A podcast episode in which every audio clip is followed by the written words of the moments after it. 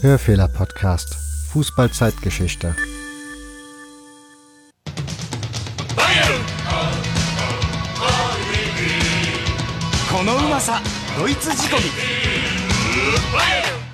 Sayonara oder herzlich willkommen zu einer neuen Ausgabe des Podcasts. Mein Name ist Nick und in dieser Folge begrüße ich Tobias.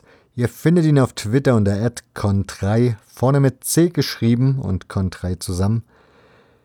Ein absoluter Experte in Sachen japanischen Fußball, denn er wird in den nächsten zweieinhalb Stunden einen Einblick geben, wie der Sport nach Japan kam, wie er sich im Laufe der Jahrzehnte entwickelt hat, wie die Strukturen vor Ort aussehen, wie der Sport organisiert ist, wie die Wettbewerbe so funktionieren oder auch nicht funktionieren, wie Stadien dort aussehen und noch einiges, einiges mehr. Von daher viel Spaß mit Ausgabe 59. Und wenn euch das nicht reicht und ihr noch mehr wissen möchtet über japanische Fankultur zum Beispiel, dann empfehle ich euch Ausgabe 52.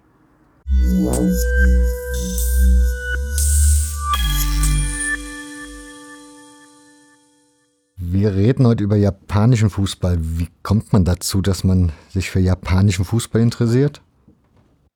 Ähm, grundsätzlich glaube ich, ist es für jeden unterschiedlich. Ähm, bei mir war es so ein bisschen der Umstand, dass ich mich ähm, seit meiner Jugend insgesamt für, für Japan interessiert habe als Land, äh, in verschiedensten Aspekten, Geschichte, Kultur äh, und eben auch die Freude am Fußball, ähm, die man dann doch als Fußballfan natürlich ja auch hat. Und äh, ausschlaggebend für mich persönlich war damals ähm, der Wechsel von äh, Shinji Kagawa zu Borussia Dortmund, was hier in Deutschland also mein Lieblingsverein äh, ist. Und ähm, ich mich dann so ein bisschen gefragt habe, jetzt habe ich so viel mich mit Japan beschäftigt, in äh, eben diesen verschiedenen Aspekten, warum bin ich eigentlich noch nie auf die Idee gekommen, mir mal die Liga dort anzugucken? Ähm, ich habe ja auch die Jahre davor immer bei großen Turnieren irgendwie auch die japanische äh, Nationalmannschaft verfolgt. Also die Samurai Blue, wie sie mhm. ja mit Spitznamen heißen. Und äh, es war auch immer ja, ganz äh, spannend, sozusagen mit so einem Land mitzufiebern, was eben nicht immer in diesem Dunstkreis der, der Favoriten mitschwebte. Ähm, wie gesagt, insgesamt äh, auch ein sehr, sehr sympathisches äh, Team. Ja, ich meine, alle Jubeljahre hat man ja immer bei diesen Turnieren dann die Bilder, wenn dann die äh, Umkleidekabinen sauber gereinigt hinterlassen werden und solche Sachen. Ähm, also da kann man ja eigentlich nur Sympathie für empfinden.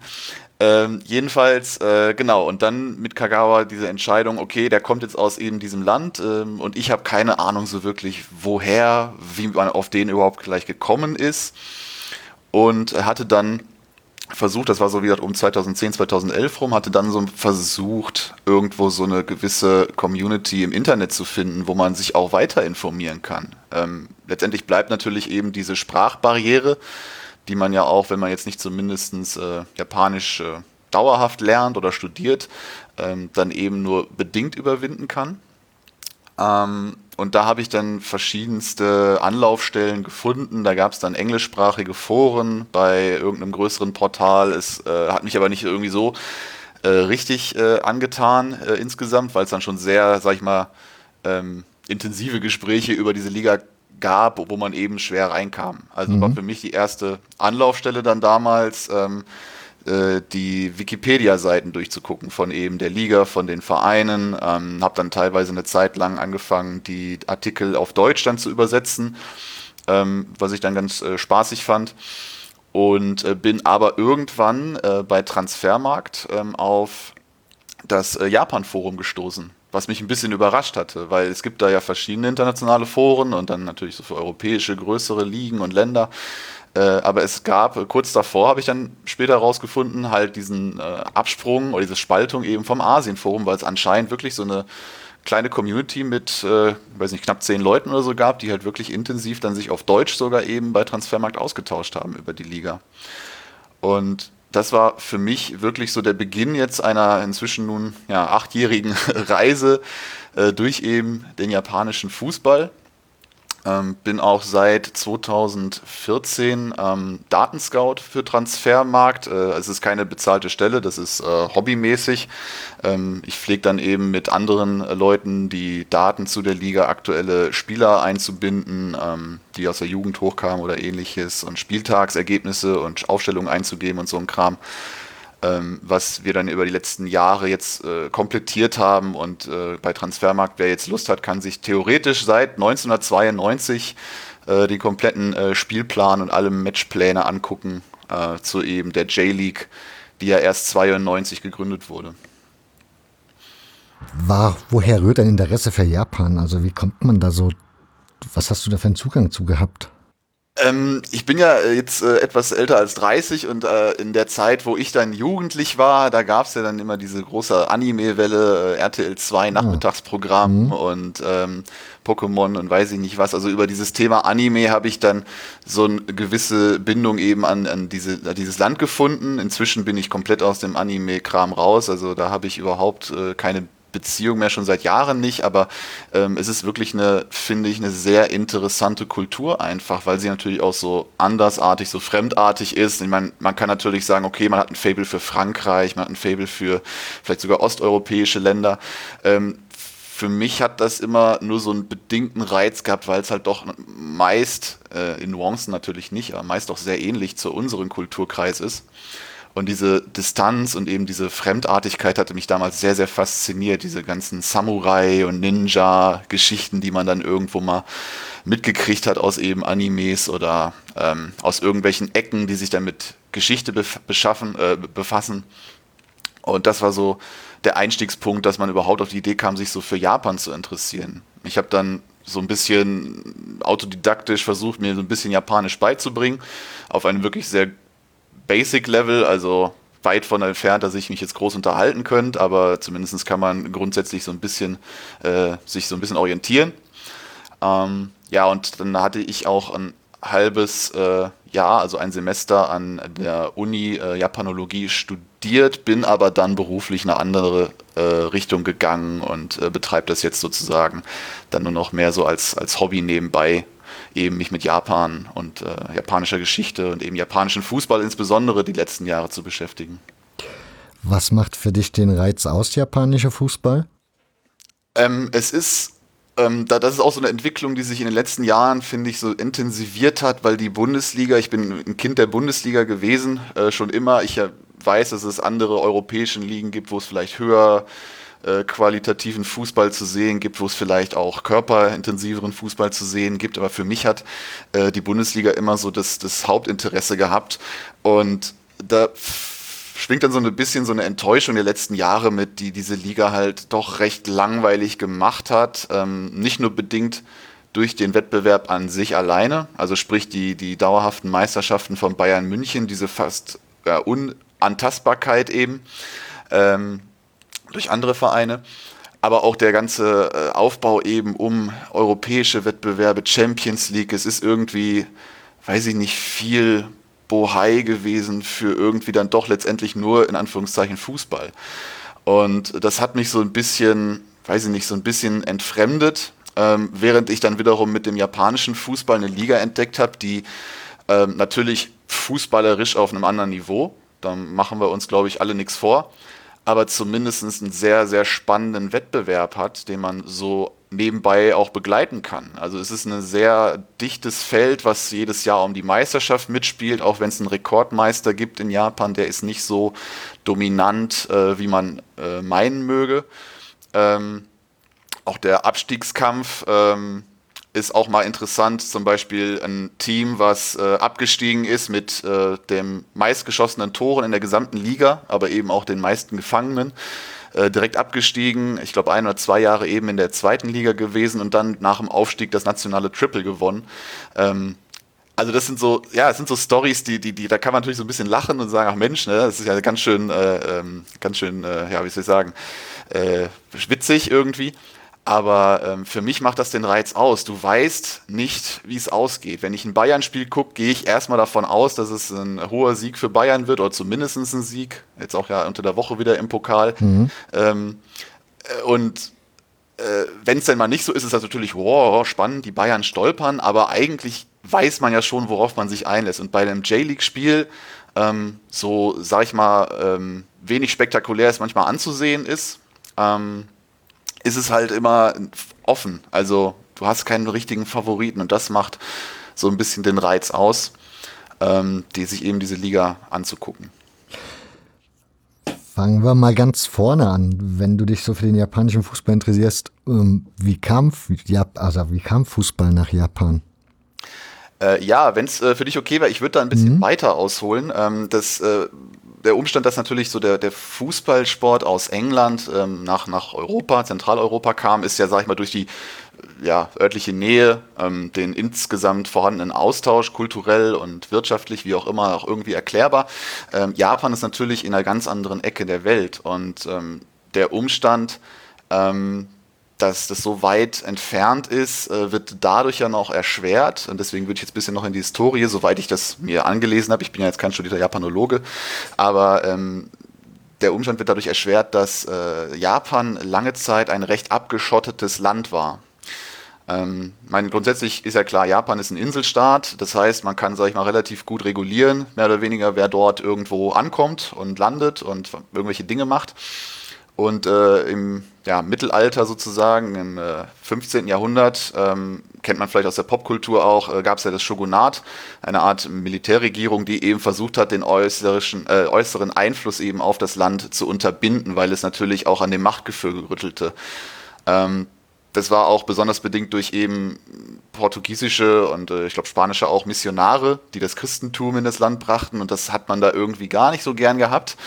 Ähm, wenn man natürlich selber sozusagen einen Staat haben will, wo nur äh, Shogun sozusagen äh, herrscht. Mhm. Und man hatte das Land äh, abgeschottet und versucht eben diesen Einfluss zu regulieren. Es gab nur die Niederländer, die dort Handel betreiben durften. Es gab die direkten Nachbarn aus China, ähm, Korea, ähm, Südostasien, glaube ich, auch noch so ein bisschen, wo man eben äh, Handel zuließ, aber der insgesamte Einfluss wurde sehr, sehr stark reguliert.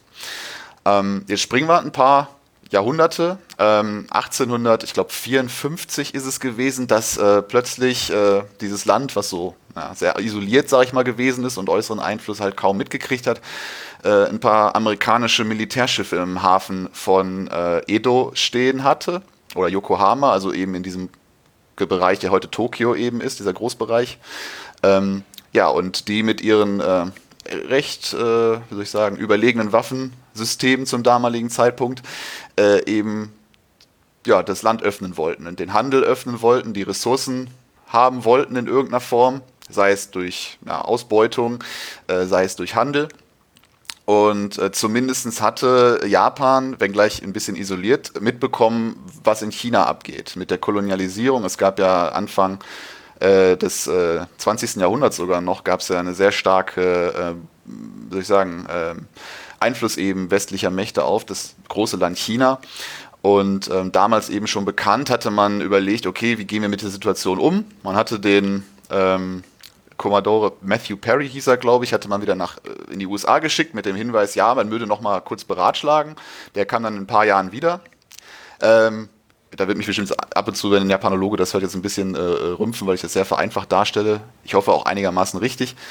Äh, es kam auf jeden Fall wieder und dann hat man sich entschieden, okay, ähm, wir haben keine Chance da irgendwo gegen anzukommen, militärisch auch mit unseren, äh, blöd, blöd, gesagt, Samurai-Schwertern und ein paar alten äh, Schusswaffen, die wir da irgendwie mal hatten, von vor ein paar Jahrhunderten.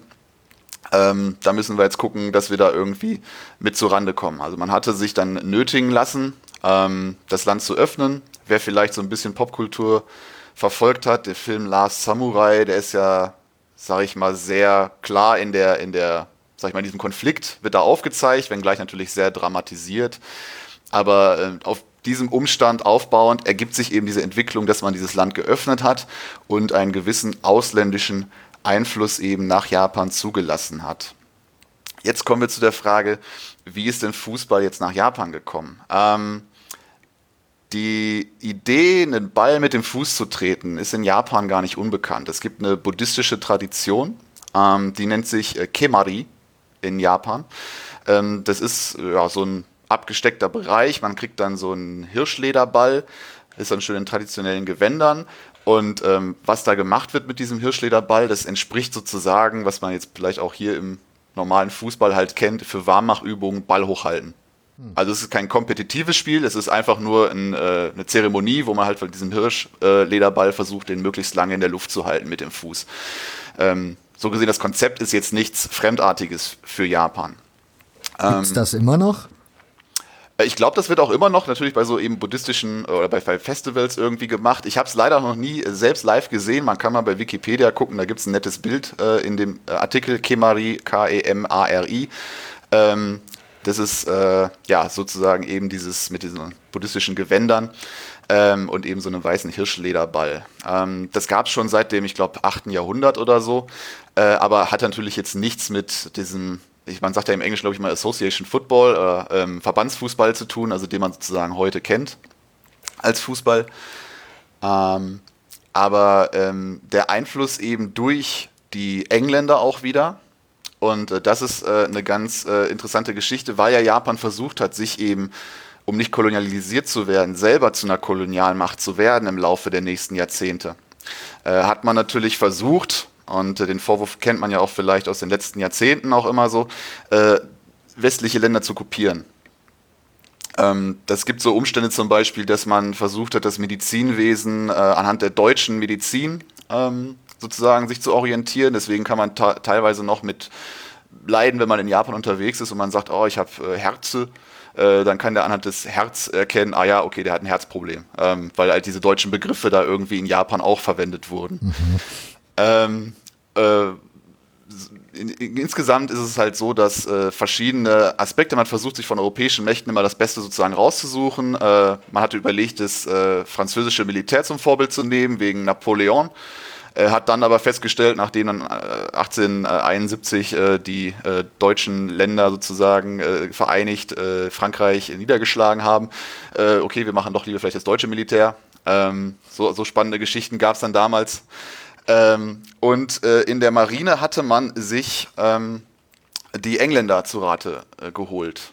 Es war ähm, Admiral Sir Archibald Lucius Douglas, ähm, geboren 1842, 1913 gestorben, äh, war im 20, 19. Jahrhundert äh, ein, ein Offizier eben der, der Royal Navy und hat eben äh, in Japan stationiert sozusagen die Ausbildung der Kadetten in der Nähe von äh, dann Tokio was dann umbenannt wurde von Edo in Tokio, äh, übernommen. Und äh, Archibald äh, Douglas hatte dann äh, während eben seiner Aufgabe natürlich auch die Kadetten irgendwie sportlich ertüchtigen sollen. Und äh, ne, man weiß ja auch aus der Geschichte, wie dann der, der Fußball nach Deutschland gekommen ist, diese Balllümmelei, was ja hier verschrien wurde, mhm. hat dann eben diesen Sport dann eben zu seinen Kadetten gebracht und gesagt, so, wir kicken mal ein bisschen jetzt hier mit dem Ball. Ja? Hat Grund, ist, ist ja kein kompliziertes Spiel, Fußball, hat den grundlegenden Regeln erklärt und dann haben die wohl da regelmäßig ähm, eben Fußball gespielt. Ähm, wir sind jetzt so im Jahre, äh, weiß nicht, 1880 irgendwas. Ähm, allerdings sind wir noch ein bisschen entfernt von eben dem, äh, sag ich mal, richtigen Ligabetrieb oder irgendwelchen richtigen Wettbewerben, die gespielt werden. Ähm, es gibt äh, in der Tat äh, ein äh, vermeintliches äh, erstes Fußballspiel, äh, kompetitives Fußballspiel, Entschuldigung, was, ähm, was gespielt wurde, worden ist in Japan äh, zwischen einem, ich glaube, Regatta-Club aus Kobe, ähm, was, ne, Wissel Kobe ist ja sozusagen der Verein momentan, wo Lukas Podolski ja noch unter Vertrag ist, mhm. ähm, und einem auch anderweitig gelagerten Sportclub in Yokohama und ich hatte da zufällig mal bei Wikipedia auch bei einem Artikel ein Bild gesehen.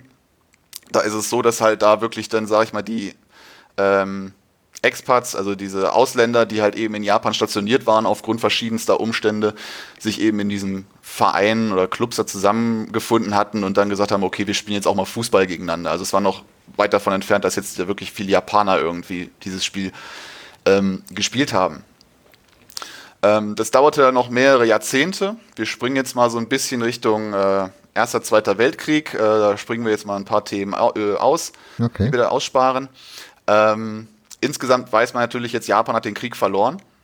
Ähm, es gab die ähm, Geschichte eben mit diesem ja, massiven Eingriff seitens der US-Amerikaner durch eben den Atombombenabwurf in Hiroshima und Nagasaki äh, mit der Begründung, dass man ja da viele Tote in, äh, auf Seiten der amerikanischen Armee verhindern wollte. Und auch auf der anderen Seite noch ähm, Russland, die, oder der Sowjetunion, die kurz vorher noch Japan den Krieg erklärt hat und irgendwas äh, Territorien nördlich eingenommen hat, dann ein bisschen in die Schranken zu weisen und zu sagen, hier guck mal, was wir haben.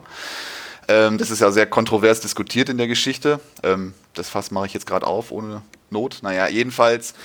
Äh, Jedenfalls ist es so, dass eben äh, Japan den Krieg verlor und ähm, die Amerikaner äh, ja auch versucht hatten, ähm, Japan zu entmilitarisieren nach eben dieser Niederlage, um eben ein weiteres Aufbegehren der japanischen äh, ja, Nation äh, zu unterbinden, ähnlich wie ja auch die, die ähm, das, das Deu Deutschland äh, dann eben sozusagen auch wie soll ich sagen, limitiert wurde in dem, was sie an Militär haben mhm. durften und so weiter und so fort. Ähm, und jetzt kommen wir zu dem Einfluss der US-Amerikaner auf die japanische Sportlandschaft. Ähm, das ist jetzt ein bisschen weiter Sprung von diesen politischen Entscheidungen, die damit äh, schwingen. Aber äh, Breitensport in Japan ist äh, nicht Sumo, ähm, es ist äh, Baseball. Also ein Spiel, was sehr, wie soll ich sagen, sehr formell ist, was sehr ähm, strukturiert ist, ähm, was auch, glaube ich, ähm, da lehne ich mich jetzt mal ein bisschen aus dem Fenster, so ein bisschen so dem japanischen, der japanischen Mentalität auch entspricht. Ne? Schön geordnet, äh, jeder weiß, was Sache ist. Und da ist der Fußball äh, mit seinem, soll ich sagen, hektischen Hin und Her und äh, ja, man weiß auch gar nicht so wirklich, was jetzt vielleicht auch jetzt abseits oder sowas ist. Ähm, statistisch lässt sich es auch nur bedingt festhalten, äh, kam irgendwie gar nicht so richtig an in Japan. Jetzt wäre meine Frage, wie kam dann, also ich meine, ich habe vom Baseball gar keine Ahnung, ne? ich kenne da null die Regeln, von daher, mhm. wie kam, aber jetzt stelle ich mir vor, Baseball ist ein amerikanischer Sport, wie kommt der nach Japan? Äh, ja, wie gesagt, durch eben die ähm, äh, US-amerikanische Besetzung eben auch äh, in Japan. Mhm. Man hatte ja Japan auch, äh, ja, heute ist ja noch auf äh, Okinawa im äh, Pazifik, ist ja auch noch eine US-Militärstützpunkt. Ähm, und man hatte halt auch wirklich Japan als Verbündeten sozusagen auch wieder haben wollen, weil dann kam ja natürlich für Seiten die US-Amerikaner irgendwann der auf aufstrebende Kommunismus in China, äh, Geschichten der Koreakrieg war ein paar Jahre nach dem Zweiten Weltkrieg, wo dann eben auch der kommunistische Norden gegen den na, kapitalistischen, sage ich jetzt einfach mal, Süden kämpfte, wo man eben Japan auch gut nutzen konnte, eben als ähm, ja, militärische Stützpunktbasen, äh, die halt dort eben für eben die Kriegsführung notwendig waren mhm. sofern sie nicht in Korea waren. Auch dann später Vietnamkrieg und so weiter, wo alles Japan halber halt näher als äh, Hawaii, als äh, das amerikanische Festland. Ähm, deswegen hatte man halt auch so ein bisschen eben die ganzen Amerikaner dort stationiert und das ist so für mich jetzt zumindest eine sehr logische Erklärung, warum äh, Baseball auch eben aufgrund seiner Struktur. Ich habe selber auch von den Regeln keine Ahnung, also ich kann diesem Sport relativ wenig abgewinnen, aber es ist nun mal so, ähm, Japan ist äh, sozusagen im Breitensport Baseballland. Ähm, das wird sich in wahrscheinlich den nächsten Jahrzehnten ein bisschen verändern. Das heißt, dort spielen die Kids Baseball zuallererst, also so wie man hier Fußball spielt meistens, geht man da dann zum Baseballverein oder wie? Ja, die haben ja, im, das ist jetzt wieder so ein anderes, äh, anderer Aspekt, dieses Schulsystem hat ja viele, viele AGs sozusagen, die mhm. in der Freizeit noch sozusagen in der Schule gemacht werden. Da gibt's alles, da gibt's ja theoretisch sogar eine, äh, ganz witzig fürs Baseball, weil es halt so ein Riesending ist, ähm, gibt es auch so eine AGs, wo die Leute wirklich lernen, hatte glaube ich der Benny auch erzählt äh, in seinem Podcast, äh, die halt wirklich lernen, äh, ein Team anzufeuern, ja, mit ja. Choreografien und so ein Kram. Also das ist äh, äh, verschiedene AGs, die in der Schule gibt. Es gibt halt auch Fußball-AGs, es gibt auch äh, Baseball-AGs, es gibt auch Rugby- und Basketball-AGs, aber ähm, wie gesagt, so im Breitensport, was so als Entertainment ähm, stattfindet, ne, wo ich, du und ich sozusagen ins Stadion gehen und uns das angucken, ähm, das ist äh, hauptsächlich Baseball. Aber kann ich gleich noch ein bisschen mhm. was zu sagen, wie diese äh, Unterscheidung kam ähm, oder diese Entwicklung kam. Ähm, wo waren wir jetzt? Wir waren jetzt genau Zweiter Weltkrieg. Wir haben äh, Baseball, sozusagen, der sich als äh, Sport etabliert. Ähm, jetzt hatte man in Japan ähm, auch viele aufstrebende Industrien. Ähm, so gerade so 70er, 80er war ja auch dann die, die Hochphase. Ähm, wir machen jetzt mal einen äh, kleinen Sprung kurz wegen des äh, Baseballs.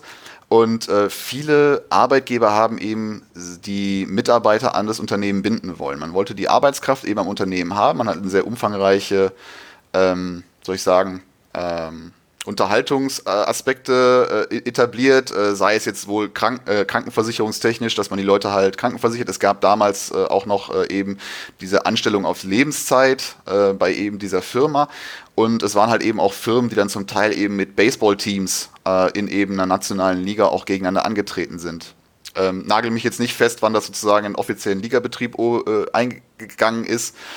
Aber ähm, dadurch, dass eben diese Firmen recht prominent waren, vom Namen her logischerweise schon, aber eben auch die Mitarbeiter dazu naja, angehalten waren, eben noch in ihrer Freizeit mit dem Arbeitskollegen eben zu dem firmeneigenen Sportunterhaltungsprogramm zu gehen zum Beispiel, waren die Stadien halt immer sehr gut voll und ne, Kinder wurden dann auch mitgenommen und sowieso Stadionbesuche in Japan sind sowieso sehr familienfreundlich insgesamt. Ähm, also das erklärt vielleicht so ein bisschen, warum ähm, sozusagen auch diese Generation danach mit diesem Baseball halt aufgewachsen sind. Ähm, jetzt würde ich nochmal zum, zum Fußball kommen. Also wir machen jetzt nochmal ein paar Jahrzehnte Rücksprung. Es gab schon Fußballturniere, ähm, ich glaube in den 50er Jahren. Die waren aber natürlich sehr amateurbehaftet. Ich habe ähm, gelesen, wenn ich kurz reinspringen darf. Ja, klar. Weil dazu passend, der Kaiserpokal ist ja scheinbar ein sehr traditionsreiches Turnier und das mhm. geht, glaube ich, sogar bis in die 20er Jahre oder so zurück. Also Korrekt. Ähm, 1921 wurde der erste Kaiserpokal ähm, ausgespielt äh, im Fußball. Äh, ich meine, das ist der Kaiserpokal ist äh, so, ein, so, ein, Begriff, der ist jetzt im Fußball sehr etabliert, weil das jetzt auch eins der größten Kaiserpokalturniere ist. Aber ich glaube, der Kaiserpokal war zu der Zeit halt wirklich ein, ähm, wie soll ich sagen, so ein, so ein allumfassendes, so ein bisschen, glaube ich, wie so eine Olympiade. Man hatte Kaiserpokale für verschiedene Wettbewerbe und äh, Fußball war ein Teil davon. Hm. Und dort traten äh, zu der damaligen Zeit, es gab, wie gesagt, so kleinere äh, Hobby-Mannschaften, ähm, es gab äh, Vertreter, ich glaube, der älteste Verein, der heute noch aktiv ist, vielleicht sogar auch der älteste insgesamt, war der 1918 gegründete Tokyo Shukyudan. Der spielt jetzt, also Shukyudan ist sowas wie Fußballclub, also FC. Und äh, der spielt jetzt, glaube ich, noch in der fünften oder sechsten Liga in Tokio, in der Präfektur sozusagen. Äh, und der war der erste Sieger dieses Kaiserpokals 1921. Ähm, das gab halt vier Vertreter zu der damaligen Zeit, die halt aus verschiedenen Regionen eben zusammentrafen, um eben diesen Kaiserpokal auszuspielen. Ähm, teilweise sind die Mannschaften auch nicht angetreten, weil sie nicht, weiß nicht rechtzeitig hingekommen sind oder keine Mannschaft zusammenbekommen haben. Dann hat halt ein Team ne, nach äh, Faktenlage gewonnen und kam in die nächste Runde. Also es war ein sehr amateurhaftes Turnier. Mhm. Äh, aber dieser Kaiserpokal besteht eben jetzt seit 1921 Wurde auch nicht jedes Jahr ausgespielt, aber trotzdem jedes Jahr sozusagen ist äh, ein ähm, sozusagen neue, neue Zahl addiert sozusagen und deswegen haben wir dann auch nämlich 2020 nächstes Jahr die hundertste Ausgabe, wenngleich es nicht die hundertste wirklich ausgespielte Ausgabe ist eben des Kaiserpokals. Genau, ein sehr altes Turnier, aber das gab glaube ich auch einen Kaiserpokal an verschiedenen anderen Mannschaftssportarten. Äh, nur für den Fußball ist es der Kaiserpokal, sage ich jetzt mal, eine richtige Institution der hat ja auch eine, eine Wandlung durchgemacht, da komme ich dann vielleicht auch nochmal später mhm. zu sprechen. Ähm, wir hatten ähm, dann jetzt ähm, sozusagen eine, eine Worksforce-Liga. Das klingt jetzt ein bisschen umständlich formuliert, weil das Japanische wäre noch komplizierter. Aber man muss es sich so vorstellen, dass halt neben auch diesem Baseball-Angebot, was äh, Arbeitgeber in Japan äh, den Mitarbeitern zur Verfügung gestellt haben, gab es eben auch sportliche Ertüchtigungen. Ne? Also es ist teilweise, dass es dann vor der Arbeit noch gemeinsam weiß nicht, so, so sich fit gehalten wurde mit irgendwie äh, weiß ich, Hampelmann springen und ein bisschen dehnen und sich auf den Tag vorbereiten. Ähm, ja, also es ist, äh, passt so ein bisschen einfach so in, dieses Japane, in die japanische Kultur. Und so hatten eben auch äh, verschiedene Firmen ähm, Fußballmannschaften äh, aufgemacht, ähm, die halt eben äh, den Leuten ermöglichten, neben halt dem, sag ich mal, der Arbeit, die sie natürlich leisten mussten für diese Firma und auch nicht zu wenig. Ne, immerhin eins der äh, wenigen, eigentlich das einzige Land, was einen Begriff dafür hat, dass man äh, durch Überarbeitung stirbt. Ja? Mhm. Ähm, das ist ja diese berühmte Geschichte da in, in Japan. Und ähm, genau, und man hat dieses Sportangebot eben den äh, Mitarbeitern ermöglicht. Und so gab es eben natürlich auch logischerweise, weil Fußball kannst du natürlich jetzt auf einem Feld alleine ein bisschen hin und her kicken, aber du wolltest natürlich ein Spiel machen. Also haben dann verschiedene Tir äh, äh Firmenteams gegeneinander so ein bisschen gespielt. Und das Ganze wurde dann versucht, so ein bisschen durch den japanischen Fußballverband zu koordinieren, indem man äh, zunächst eine ähm, Works-Force-Liga, äh, bis einen Pokalwettbewerb gemacht hat, wo dann am Ende ähm, sozusagen die Vertreter von den verschiedenen ähm, Unter- ja, Wettbewerben sozusagen dann nochmal in einem höheren Wettbewerb gegeneinander antraten und am Ende gab es sozusagen einen, ja, sozusagen einen äh, Pokalsieger für eben diese Works Force Wettbewerb. Damit ich das richtig verstehe, das heißt, das ist so, ja, ich würde jetzt übersetzen, Betriebssportgemeinschaft oder so, also irgendwie so. Genau. Genau, also wir müssen uns, äh, wenn wir beim japanischen Fußball eben sprechen, müssen wir uns von diesen EVs, äh, die wir aus äh, Deutschland kennen, äh, freimachen. Mhm. Ähm, der, der Sport in Japan grundsätzlich ist auch primär ähm, durch die Wirtschaft betrieben worden ähm, oder gefördert worden auch. Au aus sich heraus eben. Ne? Das um heißt, es gab aber auch nie, in Deutschland gab es ja da irgendwann vorher diese Tonnervereine und dann kam mhm. irgendwann so der Fußball auf. Also dieses Vereinsding als solches gab es in Japan im Grunde nie. Ich, glaub, äh, ich bin mir nicht mal sicher, das wird jetzt wahrscheinlich der Benny besser wissen, aber ich glaube, es gibt auch kein wirkliches äh, Vereinswesen. Auch die Vereine, von denen wir jetzt in der, in der Liga sprechen, sind, ähm, meine ich, so, ähm, ja, wie sage ich, äh, Aktiengesellschaften mehr oder weniger. Okay. Das heißt, es äh, wird finanziert durch eben teilweise eben die lokale Wirtschaft, äh, durch einen Hauptsponsor, der das Ganze irgendwie so fördert beziehungsweise die aktuellen Vereine sind dann äh, teilweise äh, Non-Profit-Organizations. Ne? Also weil, weil du darfst eigentlich im Profisport in Japan darfst du keinen äh, Firmenbezug mehr haben. Ähm, mhm. Komme ich später auch nochmal zu sprechen. Äh, das heißt, du hast eine Non-Profit-Organisation, deren Zweck es ist, Fußball zu spielen und eben dieses Produkt Fußball halt den Leuten anzubieten, die dann natürlich dann marktwirtschaftlich da Tickets kaufen, Fanshops kaufen, was weiß ich was. Ne? Also ähm, Genau, und, und das ist so diese, diese Unterscheidung eben zu diesem Vereinswesen, wo man sich getroffen hat und sagte, ja, wir mögen uns alle so gut und wir wollen jetzt noch ein bisschen was Spaßiges dabei machen. Ähm, genau, und das ist so der Unterschied vielleicht so ein wenig. Ähm, genau, dann gab es eben diese Worksforce, äh, ja, das war eher ein Turnier, als dass es eine Liga war.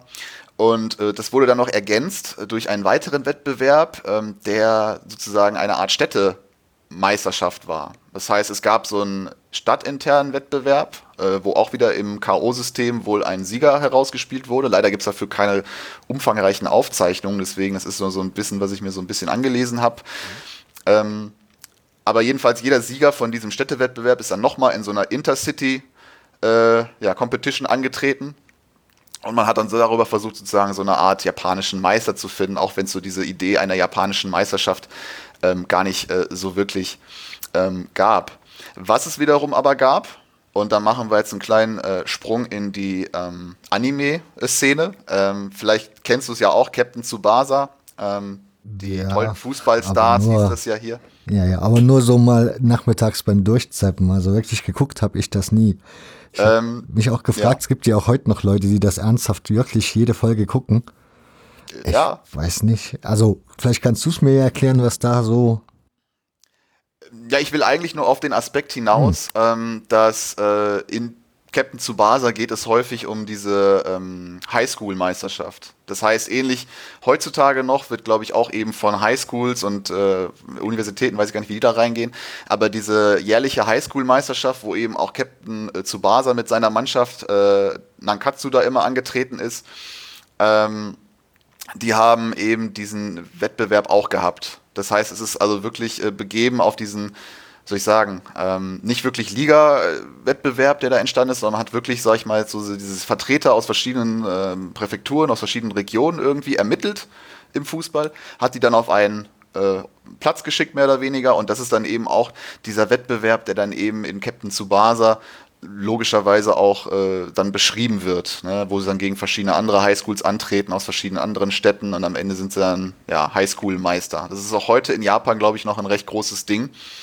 Äh, warum jetzt der Manga oder der Anime so eine Faszination hat, weiß ich nicht. Ich meine, letztendlich hat er natürlich auch das übliche Klischee eines äh, Animes, äh, viel emotionale Aufgeladenheit, dann laufen die irgendwie fünf Minuten über, über den Platz, ohne einen Pass zu spielen, wo mhm. du auch denkst, okay, können auch irgendwie ganze wissenschaftliche Essays abhandeln, bevor der nächste Pass kommt. Äh, ich habe es früher gern geguckt. Ähm, was der Reiz davon ist, weiß ich aber nicht. Es ist auf jeden Fall immer wieder mm, gern gesehen. Es ist natürlich auch Teil der japanischen Kultur. Das heißt, sag ich mal, für japanische Kids hat das natürlich einen ganz anderen Stellenwert als jetzt für uns, die wir dann zwischendurch mal, wie du sagst, durch den Fernseher seppen und dann äh, halt zufällig Captain Tsubasa sehen und sagen, ja, was ein Quatsch. Ja? Mhm. Aber ähm, wie gesagt, die, die Manga-Anime-Kultur ist natürlich für Japan selbst natürlich ein ganz großer Aspekt, riesen Wirtschaftszweig und äh, ja, deswegen hat das natürlich in Japan nochmal eine ganz andere Bedeutung. Ähm, wird auch immer wieder neu aufgelegt. Also hier zur WM 2006 gab es, glaube ich, einen neuen. Ich glaube, jetzt für 18 hatten sie auch nochmal einen neuen. Also Captain Tsubasa ist ja irgendwie aus den, weiß ich gar nicht, 70ern, 80ern. Der müsste jetzt eigentlich schon 50 sein, aber äh, ist immer noch der 13-jährige Highschool-Junge, der halt mit seinem Nankatsu-Team eben durch diese Wettbewerbe da sich spielt und teilweise eben äh, WMs und so spielt für Japan. Ja, ganz spaßige Geschichte auf jeden Fall. Okay. Ähm, ja, und äh, wir hatten eben gesagt, die hatten diese beiden Wettbewerbe. Zum einen diesen, diesen soll ich sagen, äh, Corporate-Wettbewerb, wo eben verschiedene Firmen gegeneinander antreten äh, und eben diesen Städtewettbewerb, wo aber auch äh, neben den ähm, Wirtschaftsteams, also man, äh, was ich sagen, Industrieteams ähm, auch, auch Universitäten antreten, Hobbymannschaften antreten, die dann eben als Repräsentant für ihre Stadt in diesen Wettbewerb rein können. Ähm, das waren sozusagen die ersten Wettbewerbe, die es dann in den äh, 50er Jahren gab in Das Japan. hieß, da konnte dann, keine Ahnung, das örtliche Uni-Team gegen das örtliche Betriebssportteam von der jeweiligen Firma spielen und wenn dann das Uni-Team das bessere war, hat das dann in dem Städtevergleich sozusagen teilgenommen. Genau, so, so in der so, so sehr vereinfacht kann man sagen. Und wie gesagt, dadurch, dass es da keine Aufzeichnung, zumindest die ich jetzt gefunden habe, gibt, äh, können wir es auf jeden Fall erstmal so stehen lassen. Ähm, genau, und dann hat man ähm, erkannt, okay, Fußball hat so ein gewisses Potenzial. Ähm, das hatte man aber primär erkannt und jetzt kommen wir vielleicht nochmal zu einer Entwicklung, die wir auch heutzutage sehen. Du hattest in dem äh, Podcast mit Benny ja auch gefragt, warum äh, oder wie eigentlich die Nationalmannschaft so im Vergleich zur, zur heimischen Liga steht. Ähm, Benny hat ja schon erklärt, dass ja die Nationalmannschaft ist äh, da etwas anders aufgestellt. Er hat so ein bisschen die, die Fan, ähm, sozusagen Fan-Clubs, die da teilnehmen, so ein bisschen erklärt. Ähm, ich würde jetzt so weit gehen zu sagen, dass eigentlich die Nationalmannschaft immer dasjenige gewesen ist, was sozusagen die Entwicklung des Fußballs überhaupt vorangetrieben hat. Das heißt, du hattest äh, 1963 war es, glaube ich, die Olympischen Spiele in äh, Mexiko. Und ähm, man hatte damals ähm, auch äh, Hilfe von einem äh, deutschen Trainer, Detmar Kramer. Ich glaube, der hat äh, im deutschen Fußball jetzt gar nicht äh, so viel äh, Großes bewirkt. Ähm, hatte, glaube ich, irgendwie Sportjournalismus irgendwie gelernt, hatte mal so ein bisschen im Fußball gearbeitet, wurde dann aber vom DFB, wenn ich das jetzt richtig zusammenkriege, äh, eben nach Japan geschickt und hatte so ein bisschen bei der Entwicklung mitgeholfen der japanischen Nationalmannschaft für eben auch diese Olympischen Spiele 1963 in Mexiko. Und wie der Zufall so will, hat es diese Mannschaft aus Japan, die ja eigentlich, sag ich mal, fußballerisch jetzt nicht unbedingt ein äh, großer Markt oder eine große Nation irgendwie ist, geschafft bei diesen Olympischen Spielen mit den damaligen Regeln. Ich glaube, es gab damals noch nicht diese Jugendabgrenzung, dass nur noch irgendwie U20-Spieler und sowas machen dürfen. Jedenfalls hat diese Mannschaft ähm, den, die, die Bronzemedaille geholt, also den dritten Platz. Ähm, was eine interessante Entwicklung war. Das hat auch ähm, das, das japanische Volk sehr begeistert, sowieso, wenn man natürlich dann eben sportlichen Erfolg vorweisen kann, was ja dann auch in der Zeit da ein riesen, riesen Thema gewesen ist bei den Olympischen Spielen. Äh, dessen Stellenwert hat sich natürlich auch in den letzten Jahren so ein bisschen geändert, aber war damals wohl eine Riesennummer. Und ähm, da hatte dann der japanische Fußballverband sich überlegt, ähm, dieses Potenzial vielleicht auch ein bisschen äh, zu bündeln und zu fördern. Und hat dann 1965 äh, das erste Mal äh, die Japan Soccer League ausspielen lassen. Also mit allen Vorentwicklungen, die halt nötig dafür sind. Man muss natürlich gucken, wer kann jetzt sozusagen daran teilnehmen, wer war, äh, wie, wie strukturieren wir das Ganze. Ähm, die Vorentwicklung jetzt äh, vorweggenommen. Äh, 65 war die erste Saison der Japan Soccer League. Also eine wirklich Betriebssportliga, wo halt diese Firmenteams, die natürlich ganz andere ich sagen, Möglichkeiten haben, eben diesen Betrieb aufrechtzuerhalten im Vergleich eben zu Hobbymannschaft der Universität sonst was, zur Hobbymannschaft, die dann irgendwie dann, keine Ahnung, keine neuen Mitglieder hat und dann dementsprechend äh, sich auflösen muss. Äh, so kannst du ja nur bedingt einen Betriebs, äh, Betrieb aufrechterhalten für so eine Liga, ne, landesweit. Und so haben eben ab 1965 diese ähm, ja, Teams von verschiedenen großen japanischen Unternehmen äh, in einem Liga-Wettbewerb ähm, gegeneinander gespielt. Das fing, glaube ich, mit acht Teams an über ein paar Jahre, die dann irgendwie halt Hin- und Rückspiel hatten. Also es war eine sehr überschaubare Liga, 14 Spiele. Äh, wurde dann nach und nach erweitert auf äh, 10 Mannschaften, ähm, auf, äh, weiß nicht, äh, 16 Mannschaften. Ähm, dann hat man irgendwann so viel Zulauf gehabt, dass man noch eine zweite Division aufgemacht hat. Äh, wo dann halt eben noch weitere Teams spielen konnten. Man hatte dann Auf- und Abstieg. Äh, ohnehin hatte man Auf- und Abstieg, der war dann eben nicht aber durch die Japan Soccer League Division 2 geregelt, sondern eben durch die äh, Regionalligen sozusagen auf der Ebene, wo wir uns dann befinden. Aber wie gesagt, es gab halt wirklich nur ähm, Betriebssportmannschaften, keine Uniteams, keine Hobbyteams.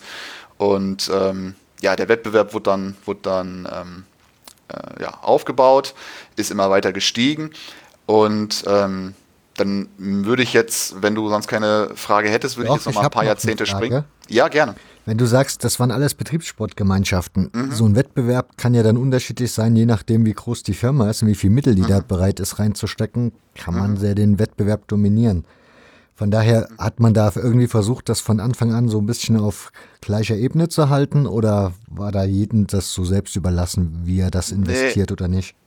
Also da, da, muss ich sagen, da fehlt mir, glaube ich, der direkte Einblick. Äh, es gab in den ersten Jahren eine gewisse Dominanz von einer äh, großen Automobilfirma. Ich glaube, die hat damals, weiß gar nicht, ob sie damals schon Automobile gemacht hat, aber ähm, muss dir vorstellen, japanische Firmen haben ja auch mehrere, mehrere Unterfirmen sozusagen. Ähm, das äh, muss man sich so vorstellen. Es gab mal eine Zeit lang, habe ich mal zumindest so dieses Klischee gelesen, es gab zum Beispiel Mitsubishi-Milch, ja, weil halt irgendwie die auch Milch produziert haben, die jetzt nichts mit naja, wie auch immer zu tun haben.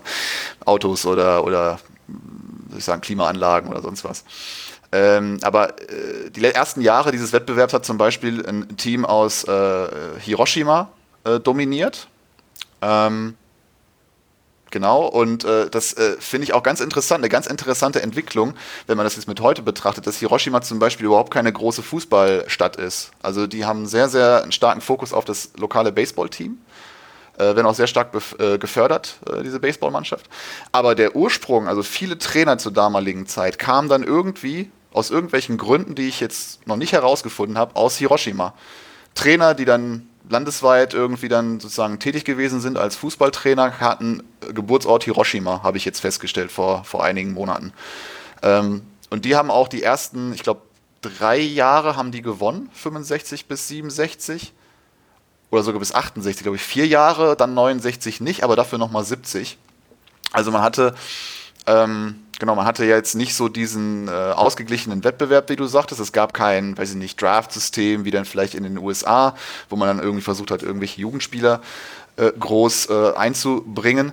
Ähm, man darf aber, ich vermute, das auch nicht allzu sehr getrennt von, ähm, von den, den Firmen betrachten. Das heißt, was die ja eigentlich gemacht haben, die haben ja ihren Mitarbeitern erlaubt, äh, eben für diese Wettbewerbe, ähm, ja, wie ich sagen, spielen zu gehen für ihre Mannschaft. Und äh, das Höchste, was man sozusagen der Gefühle irgendwie zugelassen hat, war wohl, dass die eben sozusagen während ihrer Arbeitszeit auch mal trainieren durften. Ja? Also das waren Mitarbeiter. Wenn zufälligerweise eben die talentiertesten Spieler zu dem Zeitpunkt bei der Firma XY angestellt waren, eben aus Hiroshima, dann war das halt so. Dann haben die halt besser gespielt. Ich meine, es waren 14 äh, Spiele über ein Jahr verteilt. Ähm, und du hattest ja auch keinen großen, sage ich jetzt mal, Markt in dem Sinne. Du hattest, ich glaube, 1000 bis 3000 Zuschauer vielleicht mal ja, pro Spiel. Ja, aber das erinnert mich ja trotzdem so an so eine Zeit in Deutschland, wo das ja auch so normal war, dass man die Fußballspieler mhm. bei der irgendwie beim örtlichen Sponsor untergebracht hat, mhm. die dann mehr oder weniger da eigentlich nur auf dem Papier tätig waren und hauptsächlich Fußball gespielt haben. Aber die natürlich ja. auch bei einem besseren Angebot gewechselt sind. Also war das dann in Japan ja. auch so oder ist das dann wieder diese Loyalität, die man da so hat und dann geht man irgendwo anders hin? Das ist eine sehr gute Frage. Ich meine, letztendlich, wenn ich das unter dem Aspekt betrachte, dass es eben diese lebenslange Festanstellung gab, mhm. ähm, ich glaube, wir müssen das so ein bisschen entwicklungstechnisch ein paar Jahrzehnte zurückstellen. Also die Entwicklung, die man in Deutschland vielleicht in den 60er Jahren hatte, dass du, wie du sagtest, eben Leute äh, angestellt hast, die aber eigentlich nur Fußballer waren. Ja. Weil da eben, sag ich mal, gewisses Geld auch zu verdienen mit war, weil da auch gewisses Prestige mit drin war. Ähm, ich glaube, da bewegen wir uns in, in Japan zu der Zeit noch auf einer etwas kleineren Flamme. Ähm, das heißt, die waren halt dort angestellt, die hatten auch logischerweise kein Interesse, sage ich mal jetzt groß, äh, außer wenn sie natürlich die Firma gewechselt haben, vielleicht von der einen Automobilmarke zur anderen oder so, äh, gab es auch, glaube ich, nicht so richtig Transfers. Also du hast wirklich auch die Trainer, die ja über, weiß nicht, 20 Jahre da als, als Trainer angestellt waren. Ja. Ähm, weil die einfach, wahrscheinlich normal einfach ihren lebenslangen Vertrag bei der Firma hatten, da ihre, ihre Arbeit gemacht haben und nebenbei noch ein bisschen diesen Fußball betreut haben. Ähm, die Entwicklung, die du jetzt auf äh, ansprichst, und da springe ich jetzt eben ein paar Jahrzehnte in die, äh, in die Zukunft, oder zwar noch in der Vergangenheit, aber ein paar Jahre weiter, ähm, ist dann so um die 80er Jahre rum. Ähm, dass es eben das Interesse gab, äh, auch aufgrund eben der japanischen Nationalmannschaft, die ja jetzt auch so ein bisschen den Dunstkreis für mögliche WM-Teilnahmen ähm, ja, sozusagen einge, eingedrungen ist, ähm, dass da so ein gewisses Interesse dran eben war, den, den Fußball zu professionalisieren, so langsam. Äh, auch der, der Markt hatte sich erschlossen, also diese Firmen haben natürlich auch diese, diese Teams genutzt, um eben Werbung für sich zu machen. Ähm, die hatten sowieso natürlich alle den, den sozusagen Besitzer als Namen. Ja, dann gab es dann den äh, Mazda SC, den äh, Mitsubishi, äh, den Honda FC.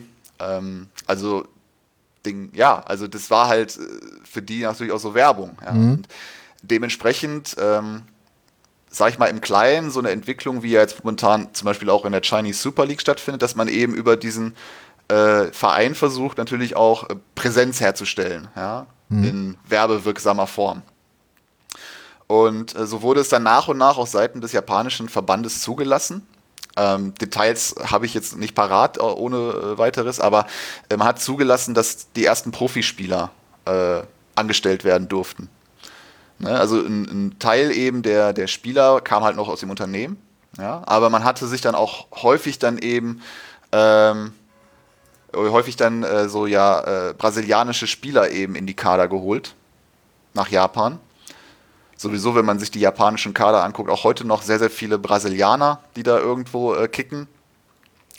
Und äh, ja, zum Beispiel hatte man dann unter anderem einen Zico, ähm, brasilianischen äh, Star damals, eben in der äh, Japan Soccer League kicken lassen.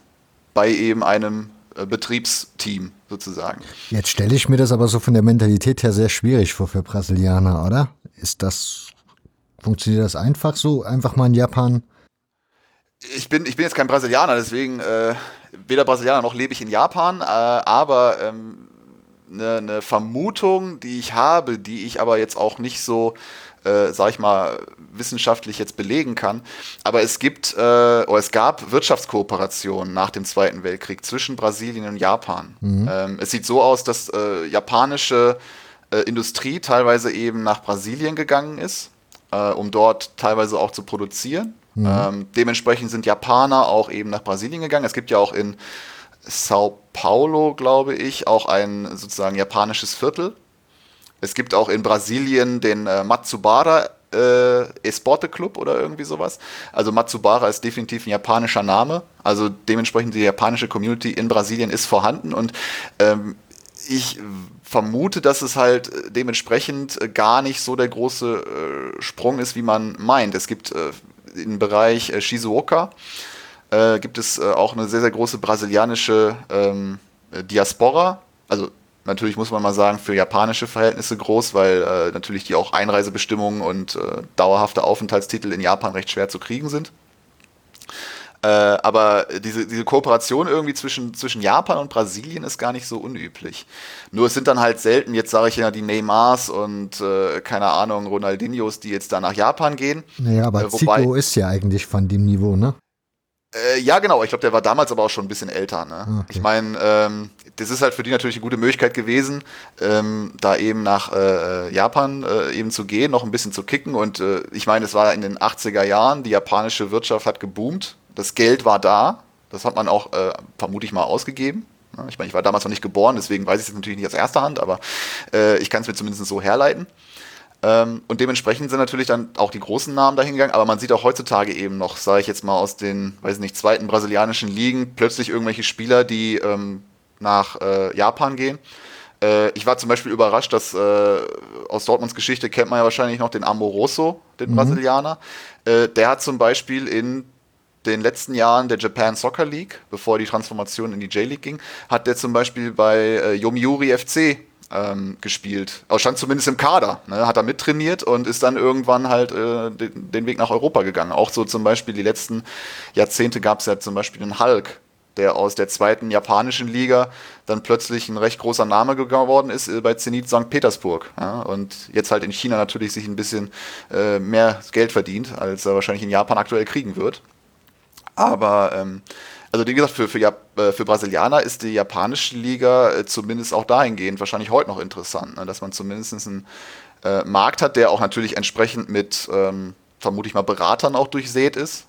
Also es ist, wie gesagt, ein wiederkehrendes Schema, dass teilweise wirklich Brasilianer, die auch schon in Japan nicht wirklich durchgestartet sind, teilweise wirklich wieder in einem Verein unterkommen, weil einfach auch das Beratersystem in Japan sehr, sehr komisches ist. Äh, aber da habe ich auch nicht direkt genug äh, direkten Einblick, sondern das ist dann so Sachen, die ich dann aus dem englischsprachigen äh, J-League-Fanbereich äh, sozusagen mitkriege, dass da eben diese Berater auch die Leute immer wieder unterbringen. Äh, ob sie so wirklich helfen oder nicht, äh, ganz komische Geschichte. Genau, man hatte dann, genau, man hat dann nach und nach so die ersten Profispieler zugelassen.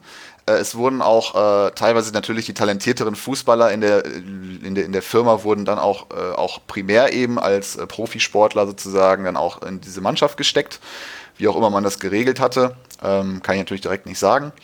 Äh, aber irgendwann äh, war dann so in den ähm, Ende der 80er Jahren, äh, auch ein, ein gewisser Hype, was den Fußball anging. Wie gesagt, man hatte das Team, was so ein bisschen näher in der asiatischen Qualifikation an die Weltmeisterschaft rangekommen ist. Man hatte äh, zum Beispiel auch ein ausverkauftes Stadion ähm, bei einem, äh, ich weiß gar nicht, ob es, ein, ein Wettbewerbsspiel war oder ein Freundschaftsspiel zwischen äh, Japan und Südkorea. Äh, hatte man das Tokyota Nationalstadion fast voll gekriegt. Also es waren irgendwie, ich weiß nicht, fast 80.000 Leute oder so, die sich eben dieses äh, Spiel der Nationalmannschaft angeguckt haben. Und das war so ein bisschen der Schritt zu dem, was wir jetzt als J-League kennen, nämlich die Überlegung, wir möchten in Japan eine richtige Profiliga aufbauen. Und ähm, man hatte sich äh, die letzten Jahre auch in, in der Japan Soccer League auch so ein bisschen an, ich glaube, der, der amerikanischen NASL irgendwie ähm, äh, orientiert. Und äh, man versuchte dann jetzt eben einen Sprung zu schaffen zu einem professionellen Ligabetrieb, wie er eben auch in äh, Europa äh, geführt wird. Und äh, jetzt kommen wir vielleicht nochmal dann kurz zu dem Vergleich zum Baseball heutzutage auch noch.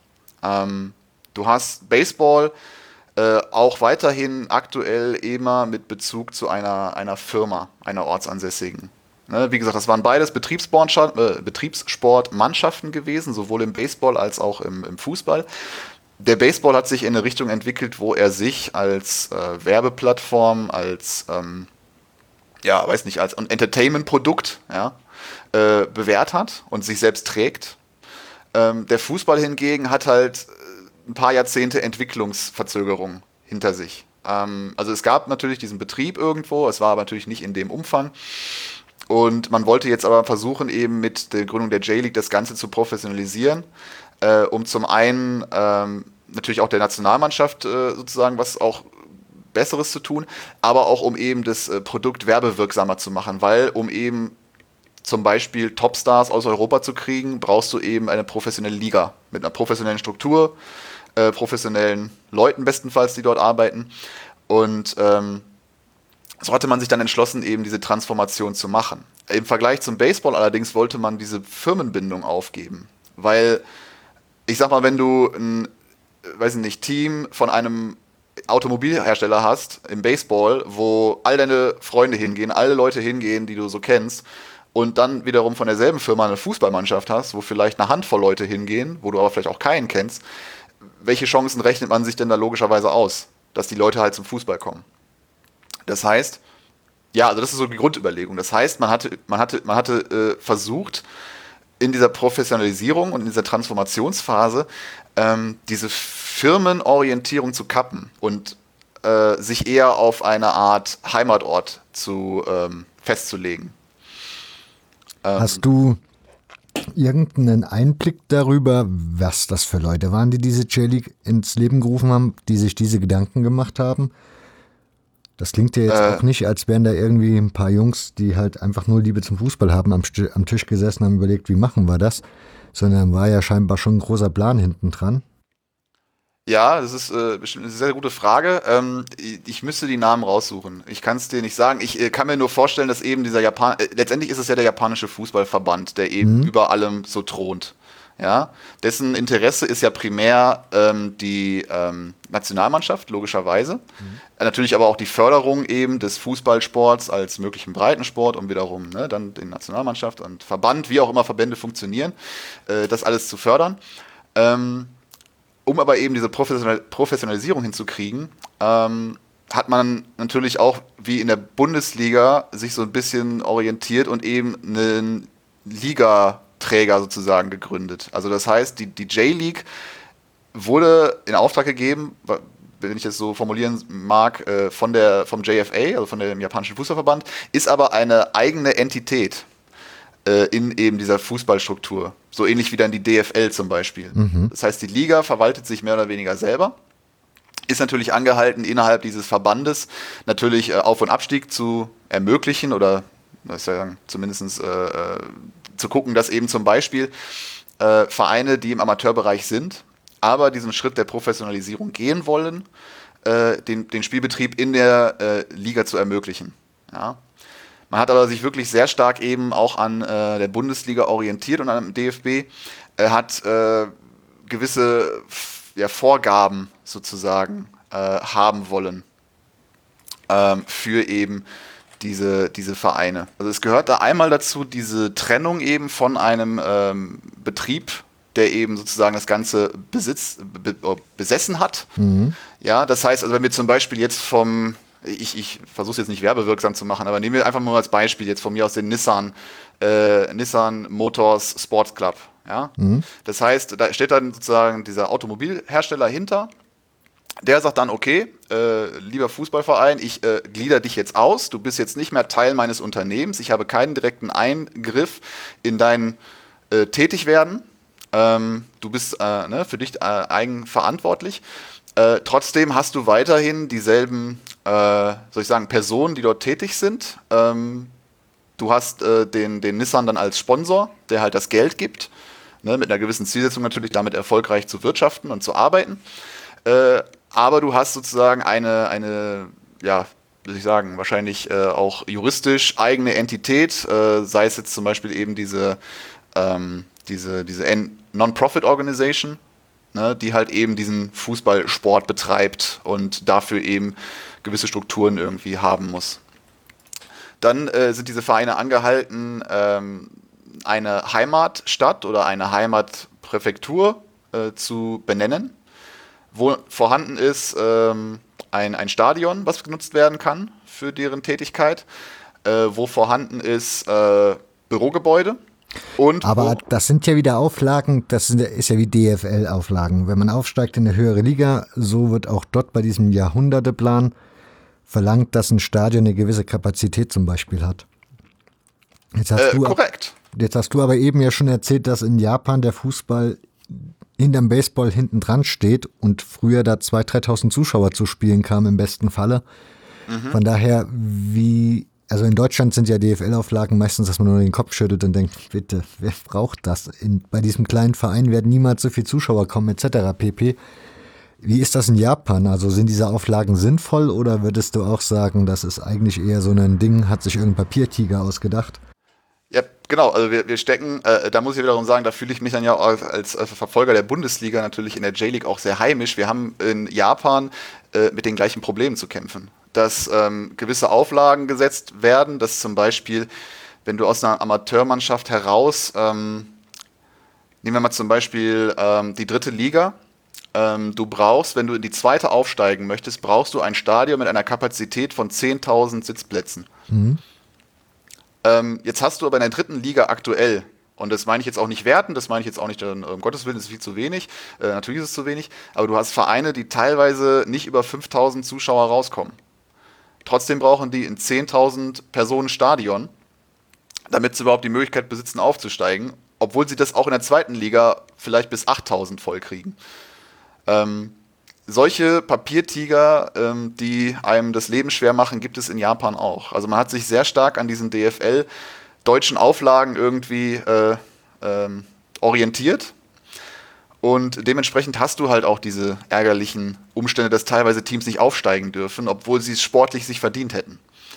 Ähm, das gab es in den letzten Jahren zuhauf. Man ist jetzt aber seitens der Liga äh, ein wenig, ähm, ähm, soll ich sagen, zugänglicher geworden. Man hat jetzt zumindest eine gewisse Karenzzeit ähm, eingeräumt, dass sozusagen innerhalb dann ein, ein Plan vorgelegt werden muss, wie dann die Umstände, die jetzt diesen Aufstieg verhindern würden, innerhalb Zeitraum, keine Ahnung, zwei, drei Jahre behoben werden kann. Und das sind teilweise äh, dämliche Sachen, ähm, wie zum Beispiel äh, Blaublitz Akita. Ähm, der Name äh, ist äh, genau Blaublitz. Ähm, die letztes, äh, vorletztes Jahr, glaube ich, hätten aufsteigen können sportlich in die zweite Liga. Aber das Stadion war halt eben nicht für die Vorgaben ausreichend. Das waren neben wahrscheinlich der Gesamtkapazität auch so dumme Geschichten wie, es gibt nicht genug, äh, äh soll ich sagen, Toiletten so mhm. für den Spielbetrieb. Ob man die bräuchte, ist zweitrangig. Dementsprechend ist äh, Akita weiterhin äh, Drittligist, ähm, ist jetzt auch nicht mehr in der Situation, aufsteigen zu dürfen, muss ein ähm, Kampf führen mit äh, eben der Stadt, weil es ja auch kein eigenes Stadion gibt, sondern immer nur ein, eine äh, sagen, äh, Facility, also ein, ein Stadion eben von der Stadt, die man dann anmietet. Ähm, das heißt, die Vereine haben selber gar, gar nicht ihr Stadion in der Hand, also diese Betriebe, diese Firmen? In den seltensten Fällen. Äh, ich, ich müsste jetzt wirklich scharf nachdenken, wenn ich dir jetzt einen Verein sagen könnte, der wirklich sein eigenes äh, Stadion besitzt. Ähm, ich könnte mir vorstellen, äh, Nagoya vielleicht, weil die sehr stark auch mit einem Automobilhersteller verbunden sind, äh, was ich aber auch nicht äh, dir auf Papier geben könnte. Also ist es wirklich so, dass es häufig äh, angemietete äh, Stadien sind, die, so blöd es klingt, in den meisten Fällen ja auch nur für den, sag ich mal, Ligabetrieb gebraucht werden. Aber es kann halt sein, und da kommen wir auch zu so einer Absurdität äh, im japanischen Fußball, die ich ja persönlich auch sehr amüsant finde. Es kann halt sein, dass für ein Topspiel ähm, zufälligerweise ähm, kein, äh, dass das, das, große Stadion nicht genutzt werden kann, weil da an dem Wochenende irgendein anderer Wettbewerb stattfindet für Leichtathletik oder sonst was von irgendwelchen Highschool-Teams, äh, äh, äh, die sich aber halt eben vorher sozusagen das Ding angemietet haben. Mhm. Und dementsprechend muss dann dieses Spiel verlegt werden, örtlich. Also das äh, hat es schon gegeben. Das wird, glaube ich, seltener, weil ähm, die Liga natürlich schon möglichst versucht, eben mit einer sehr cleveren, äh, würde ich sagen, Ansetzung solcher Partien äh, das zu umgehen. Also der, der Ligabetrieb ist ja auch so, dass die ersten äh, Spieltage relativ früh bekannt sind, aber dann dauert es noch relativ lange, bis dann irgendwie in drei Stufen der komplette Spielplan irgendwie festgelegt ist. Ne? Das heißt, Spielplan festgelegt nicht nur der Termin und die Uhrzeit, sondern auch der Gegner. Nee, äh, nee äh, meistens ist der Gegner schon relativ schnell klar, ja. aber wann jetzt sozusagen wo Anstoß ist, das äh, erfährt man dann äh, wirklich in drei Stufen erst. Also erst die ersten Spieltage, dann nochmal bis zum, keine Ahnung, Herbst und dann irgendwann im Sommer weiß man dann am Ende des Jahres, wo man hin muss, in welches Stadion. Ähm, das heißt, genau. wenn ich mir jetzt spontan heute überlegen würde, das interessiert mich, was du mir erzählt hast, ich will ein Spiel gucken gehen, buche mir einen Flug für Japan für, was weiß ich, nächstes Jahr im Frühjahr, mhm. weil ich ein bisschen sparen muss bis dahin würde aber gerne Stadion XY dann besuchen. Mhm. Kann es mir passieren, dass ich dann am Ende da Pech habe und die spielen im ganz anderen Stadion? Ich kann das also jetzt theoretisch noch nicht angehen zu planen. Also äh, es, es, gab vor kurzem, es gibt einen, einen ähm, äh, Blogger, wenn ich da kurz ausholen mhm. darf, einen Blogger, der halt äh, Groundhopping in Japan betreibt, der dort arbeitet und dann halt Englisch seine ganzen Reisen sozusagen durch Japan äh, betreibt und äh, im Kaiserpokal, der ja äh, auch noch thematisiert werden muss, äh, im Kaiserpokal zu einem Spiel fahren wollte, ähm, was aber dann blöderweise in einem anderen Stadion 200 Kilometer entfernt ausgetragen wurde und er wusste das nicht und ist dann umsonst da hingefahren, obwohl das dann halt an einem neutralen äh, Stadion irgendwie ähm, stattgefunden hat und äh, so blöd das dann auch klingt und ein bisschen gehässig, aber dann braucht man sich manchmal auch gar nicht wundern, dass irgendwie die Stadien nicht voll werden. Äh, wenn dann irgendwie kurz vor knapp irgendwie nochmal gesagt wird, auch wir verlegen das Spiel mal irgendwo sonst wohin. Ja? Aber das ist der Umstand, und da sind wir halt in der Situation, dass eben, wie gesagt, Fußball noch nicht diesen Stellenwert hat, den es eben in Deutschland hat, wo das ja undenkbar wäre. Also da würdest du ja schon von dir aus sagen, äh, das, das äh, tue ich mir doch nicht an. Ja? Dass ich dann irgendwie nach Dortmund fahre und plötzlich spielen die aber in, keine Ahnung, Kassel. keine Ahnung. Ja. Ähm, so, aber wir sind, glaube ich, immer noch nicht so richtig bei diesen, äh, bei diesen Trans Transfusionsphase eben in die J-League, ne? Mhm. Ich glaube, wir sind ein bisschen abgedriftet. Macht ja ähm, Ja, Stimmt, macht auch nichts, ist ja auch trotzdem witzig. Ähm, genau, wir haben äh, die, die Trennung von eben diesen eigentlichen Besitzern, die dann nur noch als Sponsoren eben finanziell äh, auftreten dürfen. Wir mhm. haben eine, eine Heimatstadt, wir haben ein bestenfalls Heimatstadion, äh, wir haben ein, äh, wie soll ich sagen, äh, einen Manager, wir haben einen Präsidenten, wir haben also zumindestens, glaube ich, die Vorgabe ist, ich muss gerade gucken, irgendwie drei bezahlte Mitarbeiter im ja. Stab oder irgendwie so. Und sowas. einer muss mindestens, also einer muss der Trainer sein. Genau, also ähm, genau, und, und das sind die Vorgaben, die man sich selbst äh, gelegt hat, um eben sozusagen diese Professionalisierung hinzukriegen. Äh, Überlegung war auch, ähm, den Aspekt hatte ich jetzt noch gar nicht thematisiert, weil eben die Japan Soccer League von einigen Vereinen ich will jetzt nicht sagen unterwandert worden ist, aber einige Vereine hatte, die eben schon dieses äh, Budget in den Verein gesteckt haben, weil sie natürlich direkt angehörig waren. Ja, mhm. hat das den Wettbewerb der Japan Soccer League sehr durcheinander gebracht. Ähm, das heißt also, viele Vereine, die halt eben ähm, in der Japan Soccer League halt nur amateurmäßig kicken wollten, waren natürlich ja, ohne Chance, überhaupt irgendwas sportlich zu erreichen. Ja, außer, dass sie halt irgendwie Futter waren für die großen Firmenteams, die dann irgendwie schon so viel Budget da reinstecken, dass sie eigentlich ne, keine richtigen Betriebsmannschaften mehr sind, sondern wirklich äh, halt Profiteams. Und deswegen hat man auch diesen Schritt vorgenommen, um eben ähm, diese Japan Soccer League, die dann äh, um äh, auch modelliert wurde äh, in die Japan Football League. Warum man dann diese Namensänderung vorgenommen hat, kann ich dir nicht sagen. Ähm, dass man diese Teams halt eben vor den Profivereinen Anführungszeichen schützt. Auf der einen Seite, andererseits aber eben auch über die Japan Football League den äh, aufstrebenden Profivereinen, die vielleicht auch mal Teil der J-League werden wollen und eines Profibetriebes, ein Sprungbrett zu bieten. Ja?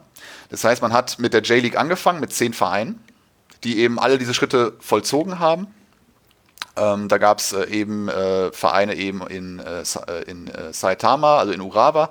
Es gab, äh, es gab Kashima Antlers, die ja heutzutage der Rekordmeister sind. Es gab eben den Vertreter aus Hiroshima, ähm, der ja damals die ersten Jahre sozusagen dominiert hatte in dieser Japan Soccer League. Ähm, zwei Teams in Yokohama. Es gab also schon ein Derby, was auch sehr, sehr cool war. Ähm, zumindest würde ich mir das vorstellen für damalige Verhältnisse. Ähm, Genau, und äh, dementsprechend sind diese Mannschaften äh, nach dem Ende der Spielzeit äh, 91, 92, äh, was übrigens auch ein Unterschied war, weil man hatte nämlich die letzten Jahre der Japan Soccer League nämlich den äh, Spielplan an die europäischen Top-Ligen äh, angepasst oder an die internationalen, weil man eben natürlich auch die Leute dahin transferieren wollte im Sommer, nach dem Motto. Ähm, hat man dann die Saison 91, 92 beendet und hat dann 92 eine Art Kickoff-Turnier gemacht. Das heißt, die ganzen Teams, die jetzt einen professionellen äh, Stand hatten, sind dann in einem Pokalwettbewerb mit Gruppenphase war es, glaube ich, sogar. Äh, genau, Gruppenphase und ein Finalspiel, erster Gruppensieger gegen den anderen Gruppensieger, ähm, sind die dann durchs Land getingelt. Also wirklich auf neutralen äh, Stadien, landesweit, äh, werbewirksam bestenfalls, um die Leute eben heiß zu machen auf die J-League, die dann 1993 beginnen sollte. Mhm. Und du hattest halt wirklich auch unter diesen äh, Teams, du hattest äh, Siko, äh, glaube ich, weiß ich gar nicht, ob der noch mitgespielt hat, du hattest aber auch äh, einige äh, hochkarätige Namen, die dann nach und nach nach Japan gewechselt sind. Ja, was man heutzutage mit China hat, diesen Umstand, den hatte man dann eben in den 90er Jahren dann in Japan, dass da eben das Geld zu holen war für die Spieler. Ähm, man hatte dann äh, dementsprechend mit großen Namen auch werbewirksam eben auf sich aufmerksam machen wollen auf die J-League. Genau. Und dann 93 äh, war dann eben die erste Spielzeit, wieder im Jahresformat. Und jetzt würde ich dir mal die Frage in den Mund legen, warum eigentlich im Jahresformat? Warum im Jahresformat? Ja, pass auf, ganz spannende Geschichte. Ähm, man hat natürlich immer diese Diskrepanz mit eben diesen, diesen äh, Sommer-Sommer-Wettbewerben, äh, mhm. äh, die eben in äh, Europa stattfinden ähm, dass man auf der einen Seite dann häufig äh, Spieler mitten in der Saison abgeben muss, äh, wie dann eben zum Beispiel einen Kagawa, der dann vielleicht zum Beispiel im Sommer gewechselt ist oder andere Spieler. Das heißt, äh, du schwächst dein eigenes Team zwangsläufig, weil natürlich dann in Europa ähm, relativ äh, viel Geld zu holen ist für den Spieler. Ähm, auf der anderen Seite hast du aber das Problem, dass du eben entsprechend auch relativ schwer Leute im Winter für die komplette Saison verpflichten kannst. Das heißt, die ganzen letzten großen Transfers, die hier waren, äh, von mir aus noch Podolski, äh, Andres Iniesta, David Villa waren ja alles, äh, Villa glaube ich nicht, der kam aus der MLS, aber Andres Iniesta war ja ein Sommertransfer der ja dann nur für eine halbe Saison sozusagen das Team unterstützen konnte. Mhm. Äh, aber der Umstand ist einfach darauf zurückzuführen, ähm, Japan befindet sich äh, nun mal in, äh, im Pazifik umgeben, äh, relativ weit abseits vom Festland. Das heißt, du hast sehr äh, unterschiedliche ähm, äh, topografische Umstände, die du beachten musst, was auch Wetter angeht. und im Winter, der teilweise in Japan sehr hart ist, ist es für die Vereine in dem Zustand, wie sie jetzt sind, ähm, da gibt es eben keine, wie man es vielleicht zum Beispiel in, äh, in Island kennt, wo die dann irgendwie diese ganzen Hallen aufgebaut haben. Das gibt es in Japan halt noch nicht. Vielleicht irgendwann. Aber alle Teams, die eben aus diesen etwas montanen Regionen kommen, können einfach zu Beginn der, äh, zu Beginn der Saison ähm, beziehungsweise dann in so einer Sommer-Sommersaison während der Winterzeit überhaupt keinen Spielbetrieb aufrechterhalten. Und deswegen ist man in Japan äh, genötigt, eben im Frühjahr anzufangen äh, Februar, März. Und dann halt bis in den Dezember reinzugehen, schlimmstenfalls. Aber zumindest hast du dann nur ein paar Teams, die zwischendurch Auswärtsspiele machen müssen. Ähm, zu Beginn der Saison. Äh, aber dafür können die wenigstens äh, den Betrieb aufrechterhalten einigermaßen, weil das Wetter nicht ganz so schlimm ist wie mitten im Winter. Januar, ja, Februar. Mhm. Und äh, das ist, äh, so banal es klingt, der Hauptgrund, warum die weiterhin an dieser Jahressaison festhalten. Es gibt sehr viele Initiativen, ähm, oder gab auch viele Initiativen, äh, eben das zu ändern und dieses Sommer-Sommer-Format zu gehen, weil man zum einen natürlich die Spieler besser aus dem Ausland herholen könnte oder ne, Transfers vereinfachen würde. Äh, aber man würde sich auch den, den äh, Sommer sparen, weil der Sommer in Japan sehr abartig ist. Ähm, das hatte zum Beispiel zuletzt auch ähm, äh, Manchester City feststellen dürfen, als sie gegen den soll sagen, Football Group Schwesterverein aus Yokohama antreten durften, mitten in der Sommerpause. Und äh, da ist ja teilweise wirklich noch nachts irgendwie 30 Grad und, äh, weiß nicht, 70 Prozent Luftfeuchtigkeit oder so. Ähm, und da halt ein Fußballspiel natürlich abhalten, ist unschön, sagen wir so. Definitiv. Aber es ist das geringere Übel halt. Ne? Dafür kann der Spielbetrieb stattfinden. Äh, ich glaube, zuletzt äh, gab es auch mal hier den äh, Volker Finke, glaube ich, mhm. war mal bei den Rava Reds 2009, 2010 Trainer, hatte dann auch mal irgendwie noch mal medienwirksam dafür plädiert, diesen Spielplan zu ändern. Und es gibt immer inzwischen Ligaverband und äh, japanischen Fußballverband diese, äh, soll ich sagen, Rangeleien um eben, machen wir weiterhin Jahressaison, machen wir eine Sommer-Sommersaison. Wie macht's ähm, der Baseball? Ja, da fragst du mich was. Ich habe keine Ahnung vom Baseball. Ich habe keine Ahnung, wann Baseball ist. Ich weiß, dass die irgendwelche Playoffs haben, dass die auch zwei, wie in den USA, so zwei Divisionen haben und dann gibt es dann so eine Art Finalspiel oder Playoffs. Keine Ahnung. Ich weiß nicht, wie die es machen. Aber vielleicht ist ja Baseball auch ein Sport, den man auch, sag ich mal, eher zu allen Wetterlagen spielen kann. Ich weiß es nicht. Wäre die Frage. Naja.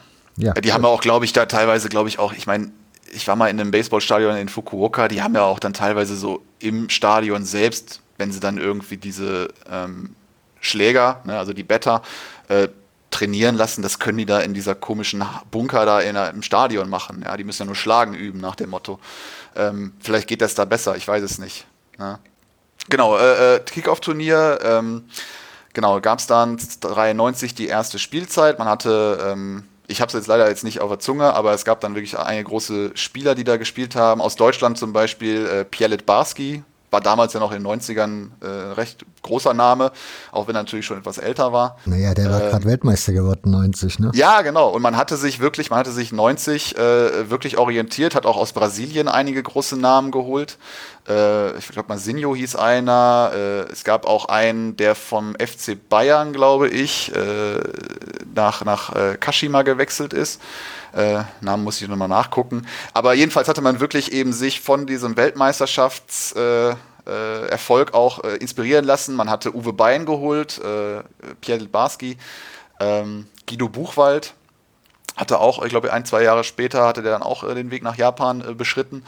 Ähm, nur die Freude über eben diese neue Liga und dieses Hoch, äh, dieses neuen Aufregenden hielt dann äh, nicht wirklich sehr lange, weil wir dann in den 90er Jahren in Japan äh, wirtschaftlich, äh, ja, sozusagen die Immobilienblase hatten, die geplatzt ist und äh, viele Leute viel Geld verloren haben und viele Firmen viel Geld verloren haben.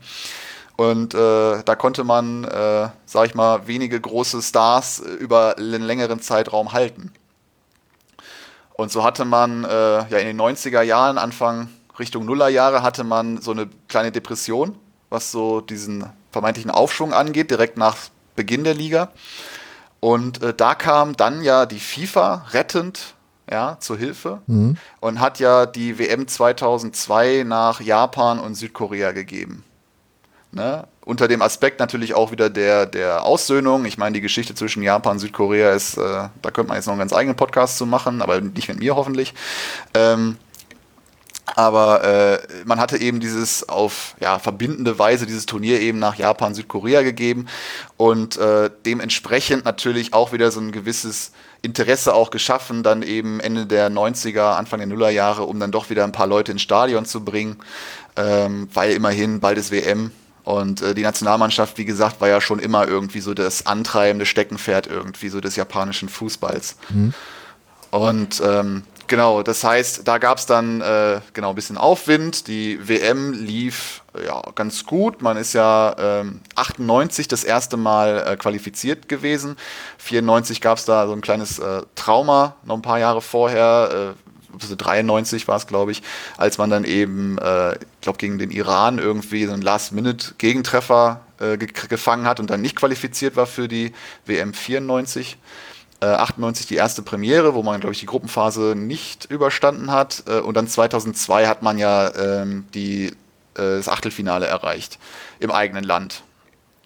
Genau, ist da, glaube ich, relativ knapp auch ausgeschieden, wenn ich mich recht erinnere äh, eben in diesem Achtelfinale. Gab es da einen ja. Masterplan zu? Äh, ich hoffe. Ähm, für Japan hoffe ich, dass es da immer Masterpläne gibt, aber manchmal weiß ich gar nicht, ob die da. Weil der, der Fußball-Sachverstand, ähm, das klingt jetzt von ein bisschen oben herab äh, und gerade wo ich auch selber keinen direkten Einblick habe, aber es wirkt schon manchmal so, dass der Fußball-Sachverstand in Japan recht ähm, begrenzt ist, weil teilweise dann eben Trainer ehemalige Spieler der Japan Soccer League sind, die halt dann irgendwann ein bisschen halt gut Fußball spielen konnten, gar nicht so ein glaube ich, richtig krasses Lizenzierungsverfahren haben innerhalb Japans. Ne? Also ist natürlich wahrscheinlich was anderes als so eine UEFA Pro-Lizenz oder wie auch immer man das äh, alles bekommt. Mhm. Ähm, auch der, der Aspekt der, der Wirtschaftlichkeit äh, eines Vereins ist auch immer so ein bisschen das Problem, was aber auch der Benny sagte, dass das ja auch daran liegt, dass die ähm, Liga ja alles lizenziert. Ja. Mhm. Ähm, die, die Vereine haben ja selbst keine, keine Handhabe, wie sie, keine Ahnung, Fanprodukte, Merchandise produzieren, sondern das ist alles vorher abgenickt von der Liga und genehmigt worden und äh, ja, dementsprechend äh, starr ist dann auch manchmal so die Entwicklung, wie das dann auch mit der Vermarktung international abgeht. Ähm, Gerade so für uns, die wir hier jetzt, sag ich mal, äh, fernab Japans uns eigentlich für diese doch recht spannende Liga interessieren. Ähm, da muss man halt schon äh, auf, auf The Zone hoffen, dass die dann mal die Spiele übertragen, ähm, wenn sie sie übertragen. Ähm, zuletzt ist da halt äh, ein, ein, Unternehmen eingesprungen, was einen Streaming-Dienst anbietet, aber ich sag mal, die, die Vermarktung, man muss sich das so vorstellen, die J-League ist ja inzwischen die Art Premier League Asiens. Das heißt, du hast wirklich die, die sag ich mal, stärkste, attraktivste Liga, äh, Liga in, in Asien und deren Expansionsziel ist nicht Zentraleuropa, ja, wo eigentlich schon eher eine Übersättigung des Fußballs stattfindet als alles andere, äh, sondern die zielen halt auch auf die Märkte Südostasien, ja, mit einer ähm, potenziellen äh, Kundschaft. Ähm, deswegen gibt es auch dann so ab und zu den einen oder anderen Südostasiaten, Thailänder oder ähnliches, der in der J-League äh, spielt und dann natürlich ermöglicht, dass sich da viele Leute für diese Liga interessieren eben ne, in dem Bereich. Mhm. Ähm, genau. Aber ich glaube, wir sind immer noch in den Genau, wir sind jetzt äh, 2002 äh, mhm. äh, Weltmeisterschaft. Ähm, die Liga ist äh, in den ersten Jahren auch sehr stark expandiert. Also man hatte das Interesse am Profifußball in Japan seitens des äh, Ligaverbandes ein wenig äh, ja, unterschätzt. Man ist dann mit diesen zehn Vereinen gestartet. Man ist dann innerhalb von, mh, hm, ich glaube, fünf Jahren ist man auf 18 Teams rangewachsen. Ähm, also es haben sich relativ schnell weitere Vereine gefunden, die eben diesen Profischritt gegangen sind. Und äh, dann gab es aber 98, äh, was auch so das Ergebnis von äh, dieser, ja, soll ich sagen, Wirtschaftsblase war, die geplatzt ist an, in den 90ern, ähm, dass ein äh, Hauptsponsor sich zurückziehen musste eines Vereins äh, zufälligerweise von einem dieser, dieser Yokohama-Clubs, dieser beiden. Und ähm, dementsprechend der den Betrieb einstellen musste, 1998. Ähm, Trainer war damals Gerd Engels.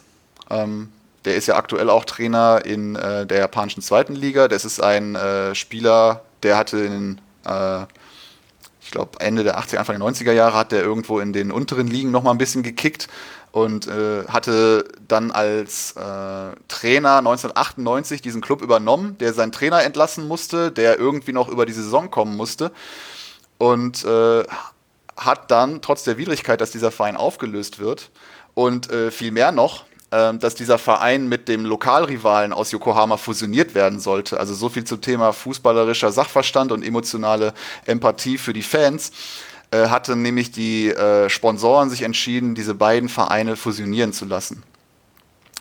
Und äh, sehr zum Unmut natürlich der Fans des sich auflösenden Vereins, während die anderen natürlich das relativ entspannt sozusagen betrachten konnten. Äh, aber wie der Zufall so will, und das sind halt auch so Geschichten, äh, die der Fußball so schreibt, hat eben Gerd Engels mit diesem sich auflösenden Verein dann noch im letzten Jahr nach einer ja, mäßigen Saisonleistung in der Liga den äh, Kaiserpokal gewonnen, der zur damaligen Zeit immer so als Saisonende sozusagen ausgespielt wurde in so einem K.O.-Turnier. Mhm. Und ähm, das war halt eine ganz, ganz große Nummer. Dann ist dieser Verein eben mit, ähm, mit eben diesem Pokalsieg dann aufgelöst worden. Also auf der einen Seite natürlich eine sehr schöne Geschichte, andererseits natürlich umso trauriger, dass er dieses fußballerische Potenzial ähm, dann sich verteilt hat. Ähm, einige Mannschaftsteile sind dann eben in diesem, diesem Rivalen aufgegangen. Andere Spieler sind dann zu anderen Teams gewechselt. Ähm, auch junge Spieler, äh, die, die sehr viel Potenzial hatten, wie sich dann später herausstellte. Ja, also eine sehr, sehr dramatische Geschichte.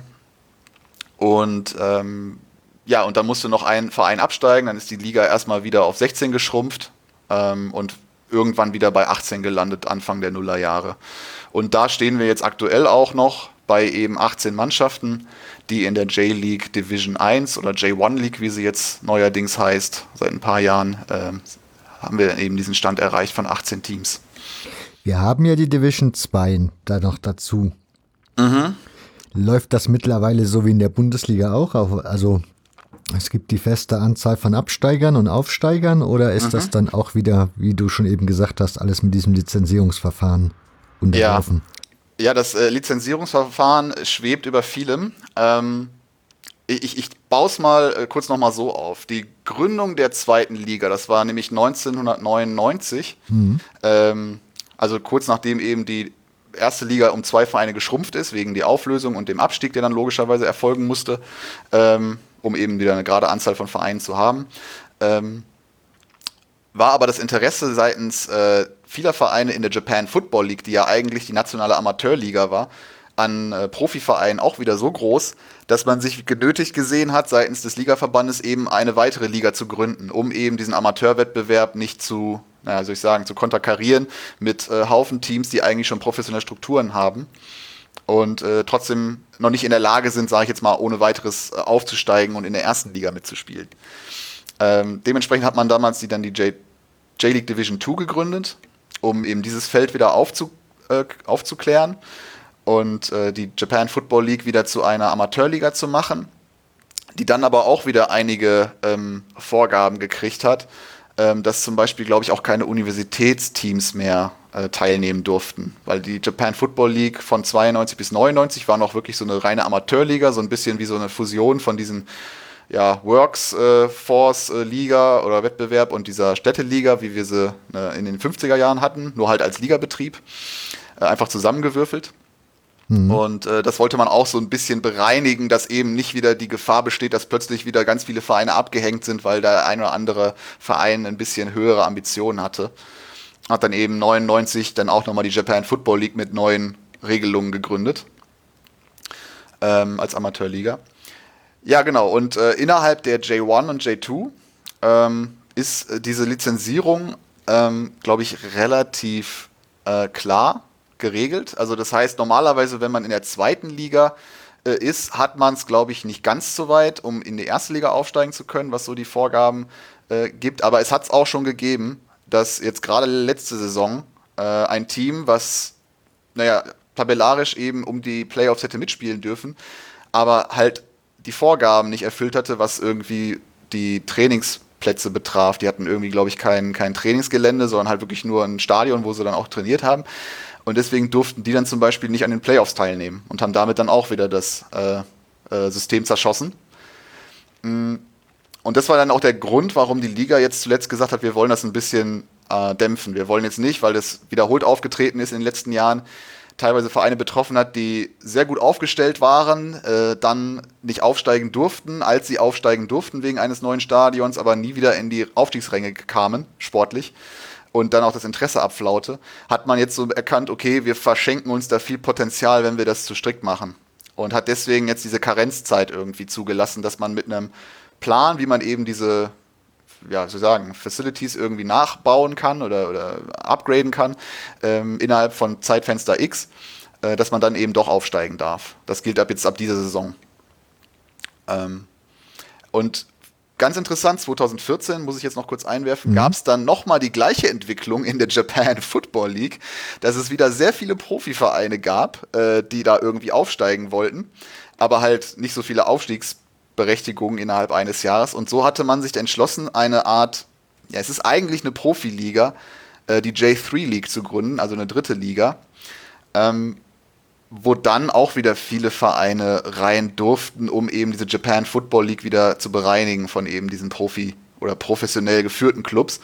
Wobei da jetzt auch wieder der Sprung von der dritten in die zweiten Liga recht schwer zu bewerkstelligen ist, weil du hast wirklich wenige äh, Vereine, die formal schon die Zuschauerzahlen beispielsweise erfüllen, um äh, aufsteigen zu können oder das Stadion erfüllen. Vor allem, ne, du musst ja für die zweite Liga 10.000 Plätze, hatte ich ja vorhin erwähnt, haben. Äh, das haben die wenigsten ähm, Drittligisten. Ähm, das heißt, das Lizenzierungsverfahren äh, ist, schwebt über allem über die, über die ganze Saison. Meistens werden die auch erst irgendwann im Oktober, September, Oktober irgendwie sozusagen bestätigt für die nächste Saison. Ähm, das heißt, du weißt am Anfang der Saison, noch gar nicht, worauf es hinauslaufen wird, was natürlich auf der einen Seite bestimmt befreiend ist, aber spätestens, wenn es dann um was geht, hm, hast du natürlich Druck. Ähm, aber diese, dieser, dieser Lizenzierung ist ein, ein, sehr, sehr heikles Thema. Und man, wie gesagt, man hat sich sehr stark am DFB orientiert, im Guten wie im Schlechten. Man möchte natürlich verhindern, dass man eben ähm, Vereine in den Profibereich lässt, die sich nicht tragen. Also von daher kann ich ja diese gute äh, ja, Intention ja verstehen. Äh, aber es ist natürlich bitter bei, wie gesagt, so ein paar Clubs, die jetzt in den letzten Jahren es nicht geschafft haben, rechtzeitig äh, neben dem sportlichen Erfolg halt eben den infrastrukturellen Erfolg zu haben und äh, seitdem halt irgendwo äh, ja, vor sich hin dümpeln, wo wie gesagt viel Fanpotenzial auch teilweise äh, ja, verloren gegangen ist wahrscheinlich. Das heißt, wir fassen jetzt nochmal zusammen. Genau, also wir hatten ja 1955 so zwei Wettbewerbe, die dann 65 zur Japan Soccer League, einer Amateurliga bestehend aus Tri Betriebsmannschaften gegründet äh, wurde. Die hielt sich dann bis Ende der 90er Jahre, äh, wo man dann ja eben eine Profiliga haben wollte, die J-League, die dann gegründet wurde 1992 mit einem Kickoff-Turnier und 93 mit einer ersten Saison. Ähm, immer mehr Profivereine im Amateurbereich, die halt eigentlich auch in der J-League spielen wollen. Ähm, dementsprechend hatte man 1999 die zweite Division gegründet, um dann äh, ja, in eine relativ klar geregelte Gefilde zu fahren. Erst 2014 hat man sich dann zuletzt genötigt gesehen, eine Art äh, dritte Liga zu gründen, eine semiprofessionelle Liga, die J3 League die inzwischen jetzt auch dazu geführt hat, dass wir eben die J1, J2 und J3 League haben, wobei der Sprung eben aus dieser ähm, dritten Liga in eben den Kernprofibereich, also man kann es ja fast wirklich so vergleichen wie mit dem, äh, mit dem äh, DFL in der ersten, zweiten Liga und dann dem DFB in der dritten Liga hier in Deutschland, wobei hier halt eben die J-League der komplette Träger aller drei Ligen ist, die aber eben den Aufstieg von diesen ja, semi-professionellen Vereinen in eben diese Profiliga J2 äh, halt regeln soll. Genau, da sind wir jetzt eigentlich. Okay. Das heißt, wir können zusammenhalten, der japanische Fußball ist im Grunde ähnlich dem deutschen organisiert. Mhm. Das kann man, das kann man so festhalten. Also wie gesagt, viele Vorgaben auch sind sehr stark angelehnt eben an das Lizenzierungsverfahren eben beim DFB bzw. DFL. Jetzt wäre natürlich die spannende Frage, betrifft das auch das Geld, also diese TV-Einnahmen? TV-Gelder ist ein ganz äh, äh spannendes Thema. äh, weil wir nämlich äh, zuletzt 2017 ein sehr, sehr starkes Investment in Japan hatten. Also muss ich das so vorstellen, ähm, wenn wir, wenn wir von Wechseln hier von, von europäischen Profis nach China reden, äh, die sind natürlich primär monetär begründet. Ja, man lässt, kann in China relativ gut Geld verdienen. Das hat ähm, in China seine eigenen Gründe. Ähm, in Japan ist es so, dass halt nicht so viel Geld vorhanden war. Eher war es ja so, und wir erinnern uns 2010, 2011, dass eben äh, man plötzlich hier auch in der Bundesliga primär den japanischen Fußballermarkt so ein bisschen entdeckt hat für günstige Talente. Ich hatte ähm, das immer so ein bisschen spöttisch so als Kagawan bezeichnet, weil man halt nach Shinji Kagawa irgendwie nur noch irgendwelche jungen Spieler aus äh, Japan irgendwie bei Schalke, bei Nürnberg, sonst wo gefunden hat, bei Stuttgart. Und äh, ja, ich sag mal, die wenigsten sind natürlich jetzt so stark integriert worden, dass es irgendwie zu, zu sehr erfolgreichen Karrieren gereicht hat. Äh, Keske Honda, der auch zuletzt ein bisschen häufiger in den Medien auftauchte, war ja auch einer der ersten, der dann aber dann von äh, den Niederlanden nach, nach äh, Russland gegangen ist und da eine recht gute Karriere hingelegt hatte. Aber eher war es mal halt so, dass man sozusagen ähm, die Talente verlor aus der J-League. Ja, also die guten Spieler gingen dann teilweise nach Europa. Äh, dementsprechend sind die Zuschauer äh, auch nicht mehr richtig in die Stadien gekommen. Äh, der Benny hatte es ja in seinem Podcast auch ein bisschen erklärt, dass das häufig dann auch so ein wenig äh, spielerorientiert ist, dass aber die Masse an Fußballfans in Japan so ein bisschen äh, eher sich an den europäischen Fußball orientiert, was dann von den J-League-Fans auch so ein bisschen so als äh, Eurosnobs äh, verschrien wird, wenn man sich dann so mit den schicken Ligen so ein bisschen beschäftigt und nicht mit der heimischen. Ähm, genau, und. Äh, ja, ist das nicht eigentlich auch gerade das Problem? Also, Kagawa angesprochen, danach war ja eigentlich so der Hype, jeder möchte in Asien auf dem Markt präsent sein. Deswegen mhm. hat man sich ja irgendwie diese japanischen Spieler geholt, weil man erhofft hat, dass man dann im japanischen Fernsehen scheinbar gezeigt wird. Oder in Asien ähm, halt ziemlich präsent sein kann. Genau, genau. Äh, ich meine, man muss ja auch sagen, dass äh, japanische Kunden, glaube ich, auch sehr dankbare Kunden sind. Und ich weiß nicht, inwiefern das äh, funktioniert hat. Ich erinnere mich an ein sehr, äh, ich, ich, glaube, im Endeffekt mageres Auskommen bei einer Kooperation zwischen den Urawa Red Diamonds und dem FC Bayern München während der Zeit, wo äh, Guido Buchwald da noch Trainer war. Ähm, aber ob dabei wirklich viel sag ich mal, hängen geblieben ist oder ob man sich einfach nur seitens des FC Bayern da irgendwie jetzt präsentieren konnte und äh, am Ende nur den Markt abgeschöpft hat. Es gibt, glaube ich, auch Fußballschulen äh, vom FC Bayern irgendwie. Ähm, in Japan. Auch FC Barcelona hat immer irgendwie jedes Jahr eine, eine Fußballschule da, wobei das dann ähm, im Vergleich zu Dortmund, die ja auch richtig hingeflogen sind äh, für, für zwei, drei Jahre, ähm, war es bei Barcelona wohl so, dass die teilweise einfach nur die äh, den Merchandiser hinschicken, dann ist da irgendeine Vertragspartnerschule, die halt dann unter dem Namen FC Barcelona Fußballschule da die Kinder kicken lässt. Und äh, eigentlich ist da nicht wirklich viel äh, mehr Kooperation als eben so dieses Label FC Barcelona. Aber ähm, wie ja. sieht man da den Konflikt denn? Also wie sieht die J-League das? Ich meine, zum einen kauft man ihnen die jungen Spieler weg wie gesagt, um dann irgendwie auf dem heimischen Markt Fuß zu fassen, was für die J-League ja nicht gut sein kann, wenn sie selber erstmal ins Schaufenster gestellt werden müsste.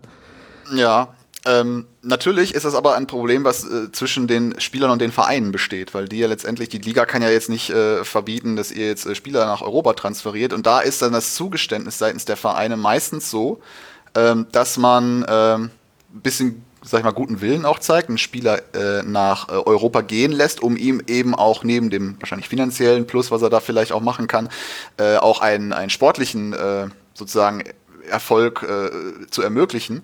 Ähm, um dann darauf zu hoffen, und das äh, funktioniert ja auch teilweise, ähm, zum Beispiel bei Atsuto Uchida, der ja lange Zeit hier bei Schalke recht groß äh, auch dabei war, von den Kashima Antlers äh, irgendwann nach Europa gewechselt zu Schalke.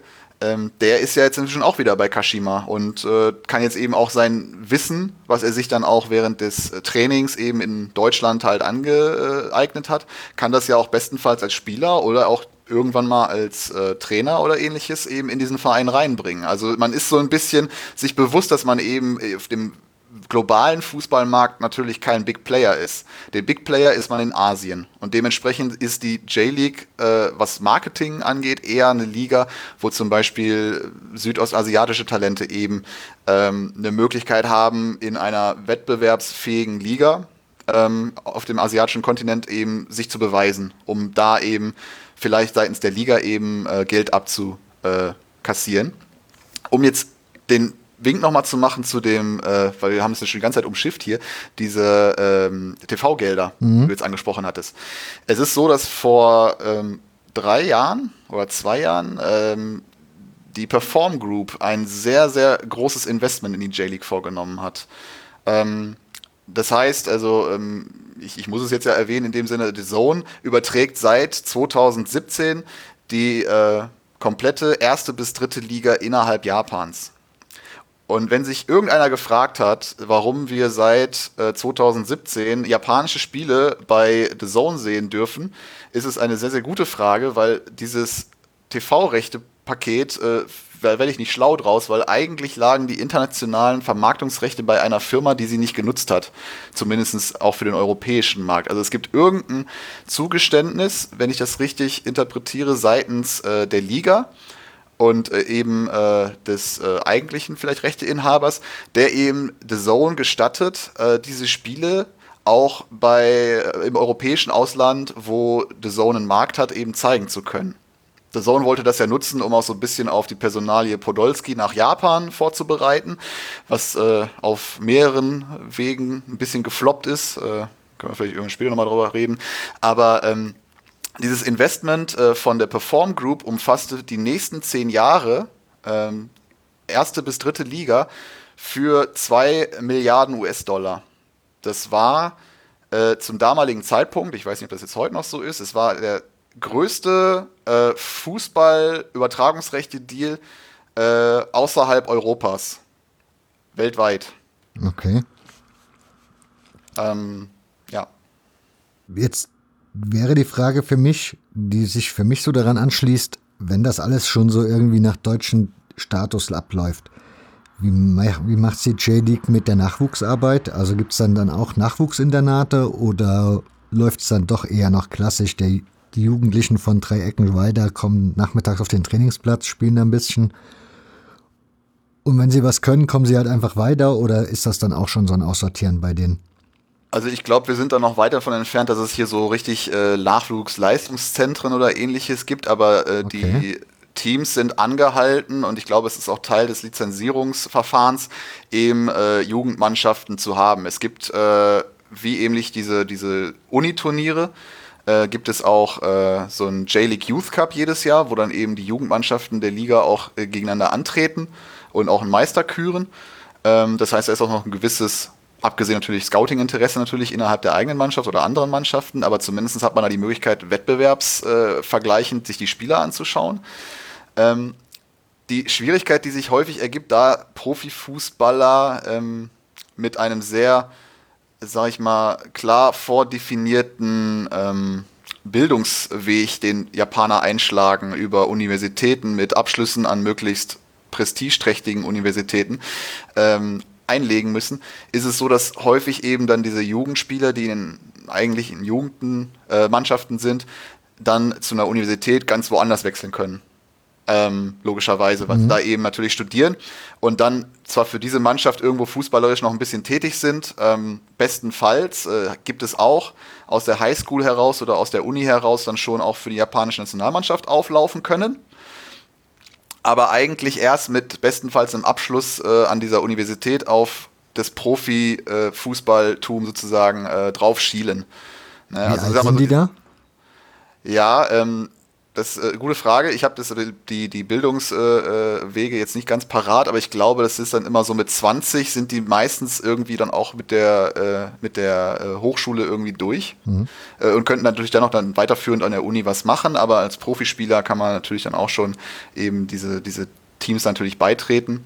Ähm, da gibt es dann irgendwie auch wieder so eine Ausbildungsentschädigung, die dann seitens der, der Vereine gezahlt werden muss. Also es gibt keine Transfererlöse an die Universität, aber es gibt irgendwie dann auch wieder verbandstechnisch irgendwie geregelt, dass sie dann äh, 12 äh, oder 120.000 Yen oder irgendwie sowas kriegen. Also ähm, das ist ja schön für die Uni, aber doch nicht für die Amateurvereine, oder?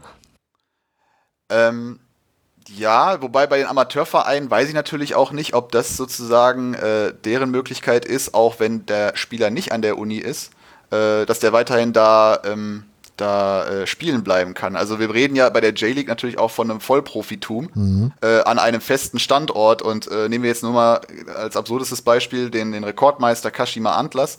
Äh, Kashima ist ein recht kleiner Industriestandort, ähm, bedingt eben durch die damalige Industriezugehörigkeit des Vereins zu einem Unternehmen, zwei Stunden weg von Tokio.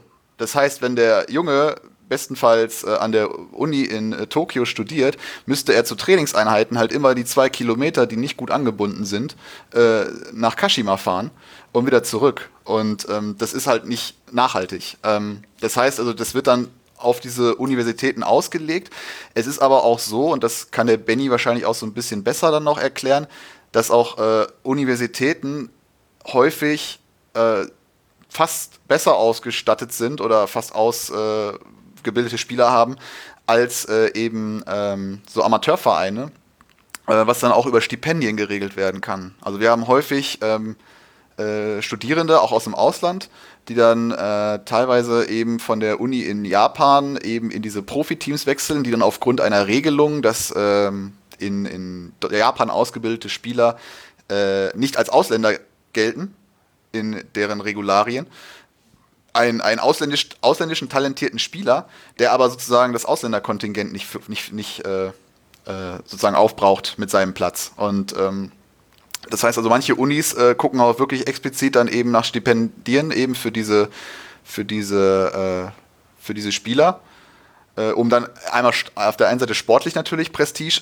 äh, zu bekommen, ne, weil natürlich auch so ein sportlicher Erfolg einer Unimannschaft bei diesen jährlichen Uniturnieren, ne, wir waren ja bei Captain Tsubasa mit den mhm. Highschools und äh, für die Unis gibt es das halt eben auch, äh, Gesamtjapan, äh, Gesamtjapanisch ähm, dass wir, dass wir dann eben diese Stipendien kriegen und relativ gute Spieler, die dann halt eben an der Uni sind, äh, auch um eher Fußball zu spielen als alles andere. Also so ein bisschen auch wieder amerikanisch vielleicht angehaucht. Ähm, Genau. Das heißt, wir sind ja jetzt mehr oder weniger in der Gegenwart. Mhm.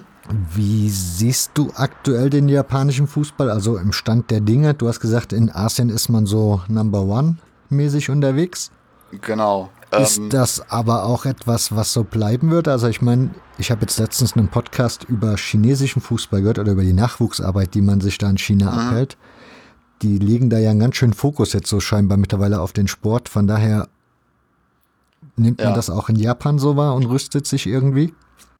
Ähm, ja, China ist äh, ein ganz anderes Thema. Also ich meine, wir können jetzt rein mal statistisch äh, gucken in der AFC Champions League. Mhm. Ähm, das ist ja, muss man sich vorstellen, für, für Europa ist Champions League die Königsklasse. Das ist das, wo alle gewinnen wollen, weil das äh, auch finanziell das Nonplusultra ist, man sich da über Jahre sozusagen absichern kann, wenn man das mal gewinnen sollte. Ähm, oder je nachdem, wie viel man investiert, äh, auch darauf angewiesen ist, da zu gewinnen. Das ist ja dann die andere Entwicklung äh, im, im, europäischen Fußball. Äh, ist es so, dass äh, gerade jetzt mit diesem äh, Deal der AFC Champ, äh, Entschuldigung, mit der Perform Group, ist es so, dass der japanische nationale Markt finanziell in Anführungszeichen überschwemmt wird. Ähm, das heißt, es ist Geld vorhanden, das vor ein paar Jahren noch nicht vorhanden ist ähm, was für die japanischen Vereine meist uninteressanter macht, und jetzt ist es ein bisschen absurd, in der Champions League in die K.O.-Phase zu kommen, als sich zumindest den Startplatz, wenn es ganz schlimm kommt, in der J1 League zu sichern. Weil die Startgelder in der ersten Liga in Japan sind, glaube ich, fast so hoch wie der, die, die Erfolgsprämie der AFC Champions League, wenn du das Turnier gewinnst. Ähm, was auch wieder so ein bisschen das Problem des Gefälles ähm, in, innerhalb Asiens ist. Also natürlich ist das Geld dann für einen Verein aus theoretisch Vietnam wesentlich mehr wert als äh, eben dann jetzt dann für den japanischen Vertreter, der halt schon einen sehr ausgeprägten nationalen Markt hat und da eben sein Geld verdienen kann. Ähm, wir hatten ähm, den die viele Sieger in den letzten Jahren in der AFC Champions League ähm, waren eben aus Südkorea oder China mhm. in den letzten Jahren. Wobei man da auch wieder unterscheiden muss, es gab auch ein paar arabische, weil die AFC ist ja so groß, die asiatische, der asiatische Verband, dass es halt eben unter, in, in West und Ost unterschieden wird und dann am Ende gibt es so eine Art Super Bowl, also der Sieger des Ostturniers gegen den Sieger des Westturniers. Und ähm, meistens gewinnt da der ostasiatische Bereich, wo man ja vielleicht auch noch eine gewisse Tendenz erkennen kann. Aber für ähm, ja, äh, südkoreanische und äh, chinesische Clubs hat chinesische vielleicht noch mit Anführungszeichen, aber für südkoreanische Clubs hat zum Beispiel ein Sieg in der AFC Champions League monetär noch echt, echt eine Bedeutung. Deswegen haben die sich da häufig sehr angestrengt, um da zu gewinnen. Und jetzt kommen wir nochmal auf den Sieger der letzten zwei Jahre in der AFC Champions League. Das waren japanische Teams.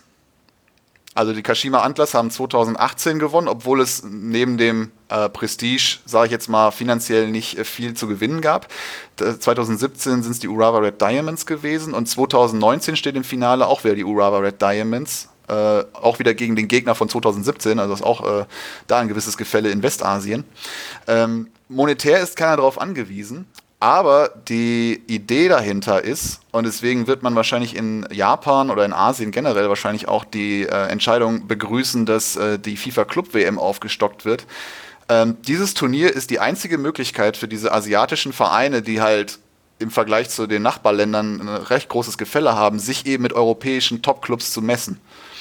Und deswegen ist immer der Sieg in der AFC Champions League auch so ein gewisses äh, Interesse, eben in diese FIFA Club WM reinzukommen. Die ja hier in Europa belächelt wird. Ne? Ja, genau das. Ähm, jetzt wäre jetzt wär erstmal die Frage, diese Champions League, was hat denn diese überhaupt für ein Prestige in Asien selbst? Also jetzt nicht nur in Japan, sondern ist die so ein Wettbewerb, der so, so gesehen wird, wie wir hier die Champions League uns betrachten? Oder hat es da nicht so ganz den Stellenwert? Ich würde ich würd gerade noch mal kurz, weil wir hatten jetzt noch China noch nicht thematisiert, ich würde noch mal mhm. kurz auf China eingehen. Ähm, man sozusagen im Vergleich dazu mit China ist jetzt die Entwicklung so, dass es äh, politisch stark gefördert wird, dass äh, der Fußball in China einen höheren Stellenwert bekommt. Da gibt es dann ja diese großen Ankündigungen, man möchte irgendwie bis 2050 mal Weltmeister werden. Ähm, ob das realistisch ist, muss man sehen. Ähm, das ist ja, wie dann so vieles in China, glaube ich, auch so ein bisschen so ein Prestigeprojekt von äh, dem, dem äh, wie, wie, nennt man den Vorsitzenden der kommunistischen Partei ähm, der das haben möchte. Ähm, man hat in China allerdings das Problem, dass man fußballerisch ähm, auf einem sehr, sehr niedrigen Level ist und dass gerade auch die Nachwuchsförderung ein ganz, ganz großes Problem ist, da das Bildungssystem in Asien wahrscheinlich mehrfach, aber insbesondere auch dann eben in, in Japan und China natürlich die, wie soll ich sagen, starke ja, Bildung eben in den Vordergrund setzt. Und da ist äh, Sporttreiben, äh, Mannschaftssporttreiben wie Fußball gar nicht so verankert in der Kultur. Ähm, um die Frage zu beantworten, ob ich glaube, dass China da jetzt aufholen wird die nächsten Jahre, ich würde sagen, wahrscheinlich erstmal nicht, weil die Jugendförderung in China noch in den Kinderschuhen steckt. Man hatte ja zuletzt gehört, dass ja auch teilweise die ähm, äh, deutschen Vereine dann äh, ja, sozusagen Fußballschulen dahin schicken oder irgendwelche Vertreter dahin schicken, weil sie nach irgendwelchen Vertragsmodalitäten für viel Geld aus China dahin kommen sollten. Dann kam, hatte ich jetzt mitbekommen, der ähm, Trainerbedarf in China gar nicht mit dem hinterher, äh, andersrum, dass äh, die Trainer hier in Deutschland gar nicht Massen äh, von der Masse her dahinter kam mit dem, was man in China eigentlich haben wollte. Und dann der DFB teilweise irgendwie Trainer schnell mal eben ausgebildet hat und dann nach China geschickt hat, die dann gar nicht den Stellenwert hatten, die man sich in China eigentlich erhofft hatte. Ähm, und dann auch, glaube ich, irgendwann mal nicht gezahlt hat und weiß ich nicht was. Also das ist mit China immer ganz äh, schwierig, äh, wenn es denn nicht an solchen Modalitäten hängt, ähm, dass man ähm, die Jugend überhaupt dazu bringt, an diesen Vereinen äh, teilzunehmen. Es steckt eine Menge Geld äh, im Profifußball auch in China. Ähm, der ist aber bedingt durch äh, auch wieder Industrieunternehmen, die sich auf diesem Weg sehr günstig, in Anführungszeichen, ähm, Werbeplätze im Staatsfernsehen kaufen wollen. Also viele von diesen großen Investitionen von irgendwelchen Megatransfers aus äh, Europa äh, eben nach China wird dadurch finanziert, dass man sagt, okay, um weiß ich nicht, wie viele Minuten äh, Werbefläche für unser Unternehmen äh, keine Ahnung, in, in, im, im Fernsehen zu haben, im Staatsfernsehen, äh, da kann ich mir einen Spieler für kaufen und habe dann jede Woche mal knappe 90 Minuten bis zwei Stunden, wo ich halt präsent bin mit der Firma mhm. in eben diesem, äh, in, dieser, in, dieser, Fußballmannschaft. Und dadurch, dass es natürlich noch gefördert wird seitens der äh, Partei ja, oder der Regierung, ähm, ist es natürlich äh, eine Win-Win-Situation für die Leute. Ähm, mit allen sage ich mal, negativen Konsequenzen, die das dann teilweise, ähm, sage ich mal, auf kultureller Ebene hat, wenn dann zum Beispiel äh, die chinesischen Vertragspartner ihre Abmachungen nicht erfüllt sehen, dass dann auch das Geld zurückgehalten wird. Da haben ja schon mehrere Profis mitgekriegt, dass dann irgendwie das Geld nicht überwiesen worden ist, aus welchen Gründen auch immer. Ähm, das ist halt dann der andere Aspekt, der dann das, äh, sagen, den chinesischen Fußball in einem anderen Licht darstellen lässt. Deswegen denke ich nicht, im Vergleich zu Japan, die natürlich jetzt schon seit gut 20 Jahren ein ausgeprägtes, ähm, soll ich sagen, äh, sportliches System haben, in zumindest dem Fußball. Ne? Also gerade China ist ja in Leichtathletik-Sportarten natürlich auf einem ganz anderen Drill. Mhm. Aber diese Mannschaftssportart, die anderes äh, sportliches Denken auch vielleicht so ein bisschen erfordert, äh, glaube ich nicht, dass China da jetzt in naher Zukunft irgendeine größere Rolle spielen wird. In, in Asien und in der Welt wahrscheinlich auch nicht. Ähm, da ist Japan besser aufgestellt, so aus meiner Sicht. Das heißt, diese Champions League ist letzten Endes in Japan gar nicht so ähm, der große Wettbewerb. Ja, also wie gesagt, bis zu diesem Punkt, wo man sagt, okay, ähm, wenn wir die Gruppenphase überstehen, und das klingt äh, ein bisschen witzig, aber es ist wirklich so, dass teilweise wirklich der japanische Meister äh, in der Gruppenphase als Gruppenletzter ausscheidet mit einem Unentschieden, weil sie dann teilweise äh, weiß nicht, eine Jugendmannschaft aufstellen, weil sie den Wettbewerb halt nicht so ernst nehmen, weil es natürlich ertragreicher ist, äh, wie gesagt, schlimmstenfalls die Klasse zu halten, wenn es mal, mal knapp wird. Also wenn man äh, aus wieder äh, aller Erwartungen, in Anführungszeichen, äh, die Gruppenphase übersteht dann ist natürlich der Anspruch bestenfalls noch äh, ins Finale zu kommen und zu gewinnen, damit man an der FIFA Club WM teilnehmen kann mit dem aktuellen System, weil ja nur der Sieger teilnehmen wird. Wie das dann ermittelt wird bei der äh, Aufstockung dann demnächst, ähm, das weiß ich noch nicht, das äh, müsste man noch mal herausfinden. Aber ähm, diese, diese FIFA Club WM hat in Japan einen sehr, sehr hohen Stellenwert. Und ähm, der, die AFC Champions League ist äh, der Weg dahin. So einfach ist das aus japanischer Sicht. Ich habe mich mit dieser Club-WM noch null beschäftigt. Also ich werde mich auch damit nicht beschäftigen, das weiß ich jetzt schon, weil ich mir das niemals mhm. angucken würde wahrscheinlich. Mhm. Und ich weiß nur, es findet in Asien dann statt, ne? wenn das Ganze aufgestockt wird. Äh, ja, das soll in China irgendwie, ich weiß nicht, ob es hm. 21 schon war oder 23, ich muss auch noch mal gucken. Ähm, ich, ich bin dann auch eher so, ja, Club WM. Ich meine, wenn ein japanisches Team dabei ist, gucke ich mir das gern an, aber ansonsten ist es für mich jetzt genauso interessant wie alles andere, äh, was so FIFA manchmal macht.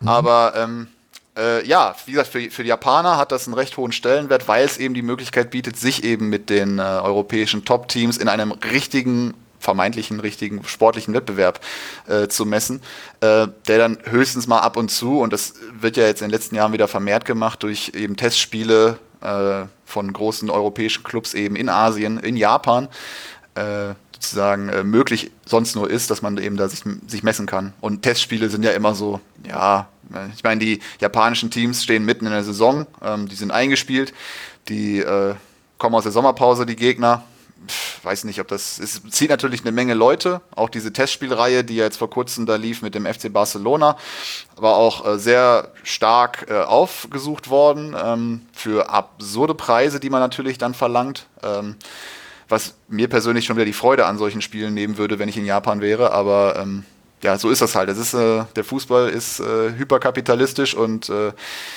große Namen ziehen halt auch viele japanische Fans ins Stadion. Das ist äh, leider so. Weil du vor uns diesen Deal erklärt, erklärt hast und du gesagt hast, der japanische Fußball wird momentan ein bisschen mit Geld geschwemmt. Was machen die japanischen Vereine mit dem ganzen Geld? Also der Ligaverband weiß gar nicht, wohin damit. Äh, so ist es zum Beispiel so, dass in absteigende Teams noch irgendeine Kompensationszahlung kriegen für ein Jahr oder so. Der, der Meistertitel äh, in der Saison wird über drei Jahre ausgeschüttet, äh, finanziell. Also das ist äh, wie gesagt, die, denen steht das Geld bis zu den Ohren und so richtig wissen sie nicht, was sie machen. Man möchte natürlich ähm, das Interesse an der Liga fördern. Das heißt, man hofft natürlich, dass die Vereine mit diesem Geld sich bestenfalls ähm, ausländische Spieler vielleicht ins Team holen. Es gab dann ja über den Sommer auch äh, mehrere Gerüchte. Ich meine, man hat äh, die Transfers von Podolski in Jesta gehabt, die ja recht gut für das Team zumindest funktioniert haben, aus, äh, weiß nicht, ich will gar nicht sagen aus, aus finanzieller Sicht, aber zumindest die Zuschauerzahlen sind bei den Spielen von Wissel Kobe natürlich immer hoch jetzt. Ähm, sportlich bringt das bisher so gut wie gar nichts. Ähm, muss man mal schauen, wie sich das entwickelt. Aber es gab jetzt im Sommer zum Beispiel Gerüchte, dass man ja zum Beispiel äh, Arjen Robben möglicherweise nach Japan hätte holen wollen. Ähm, ist, äh, man hat jetzt äh, ein paar Trainer auch aus dem europäischen Ausland wieder mehr in, in, in Japan, äh, um vielleicht auch das, das japanische Fußballspiel so ein bisschen wieder zu fördern. Äh, man hatte seitens des Ligaverbandes die Ausländerregel ähm, nach oben korrigiert. Vorher war es so, dass man äh, fünf Ausländerplätze überhaupt im Kader haben durfte, wovon aber zwei aus dem asiatischen Kontinentalverband kommen müssten. Äh, und drei durften halt ne, weltweit mhm. sein, wovon aber nur drei auf dem Feld stehen durften. Und einer musste, glaube ich, auch aus dem asiatischen Bereich sein. Ähm, davon ist man auch aufgrund, vermute ich, des äh, fröhlichen Investments seitens Wissel Kobis in diese ausländischen Starspieler abgewichen und hat eben äh, die Ausländerregel dahingehend gekickt, dass äh, man unendlich viele ausländische Spieler im Kader haben darf. Man darf aber, ne, weil man natürlich auch die eigene Jugendförderung bestenfalls äh, nicht vernachlässigen möchte oder die eigenen Spieler nicht vernachlässigen möchte, darf man nur, nur in Anführungszeichen fünf äh, Spieler auf dem Feld stehen haben. Hast Aber egal welcher Nation. Hast du eigentlich ein Lieblingsteam in Japan? Äh, ja, ja, ich äh, muss zugeben, seit ich äh, bei Transfermarkt das so insgesamt verfolge, fällt es mir jetzt schwer, so richtiges äh, Fantum aufzubauen, weil man halt so viele Aspekte irgendwie begleitet und man für viele Teams irgendwo Sympathien mal hegen kann. Aber mein Lieblingsteam in Japan äh, wäre aus Hiroshima, Sanfrecce Hiroshima. Ähm, die Namen Namensgebung der Vereine wäre auch ein eigener Block, den man noch thematisieren könnte. Aber äh, ja, das ist äh, das Team, äh, was ja sozusagen von der Werksmannschaft kam, die damals immer gewonnen hatte in den ersten Jahren der Japan Soccer League. Und äh, als ich das erste Mal 2008 in Japan war und äh, halt auch in Hiroshima, ist wirklich eine sehr, sehr schöne Stadt gewesen äh, die ich dann ein paar Jahre später, wo ich dann wieder da war, auch sehr freudig für einen längeren Zeitraum besucht hatte und eben auch Spiele dann von San Frecce mir angesehen habe. Es ist sehr, sehr biederer Fußball, die sind sportlich nicht attraktiv, aber ich habe jetzt auch ein paar Bekannte aus dem Bereich und äh, mit denen fieber ich jetzt immer noch so am ehesten mit. Meine Frage ist deshalb, oder ich habe die Frage deshalb gestellt, weil wenn du diese viele Kohle siehst was würdest du bei deinem Lieblingsverein oder was würdest du deinem Lieblingsverein empfehlen und sagen, hier, ihr habt jetzt die dicke Kohle da aus dem Vertrag, jetzt macht mal was Sinnvolles damit, nicht nur Beine, sondern irgendwie, man sagt ja immer mhm. Steine. Aber gibt es so Baustellen im japanischen Fußball, wo du sagst, kann die nicht mal irgendeiner verklickern, dass man dahin das Geld vielleicht schaffen sollte?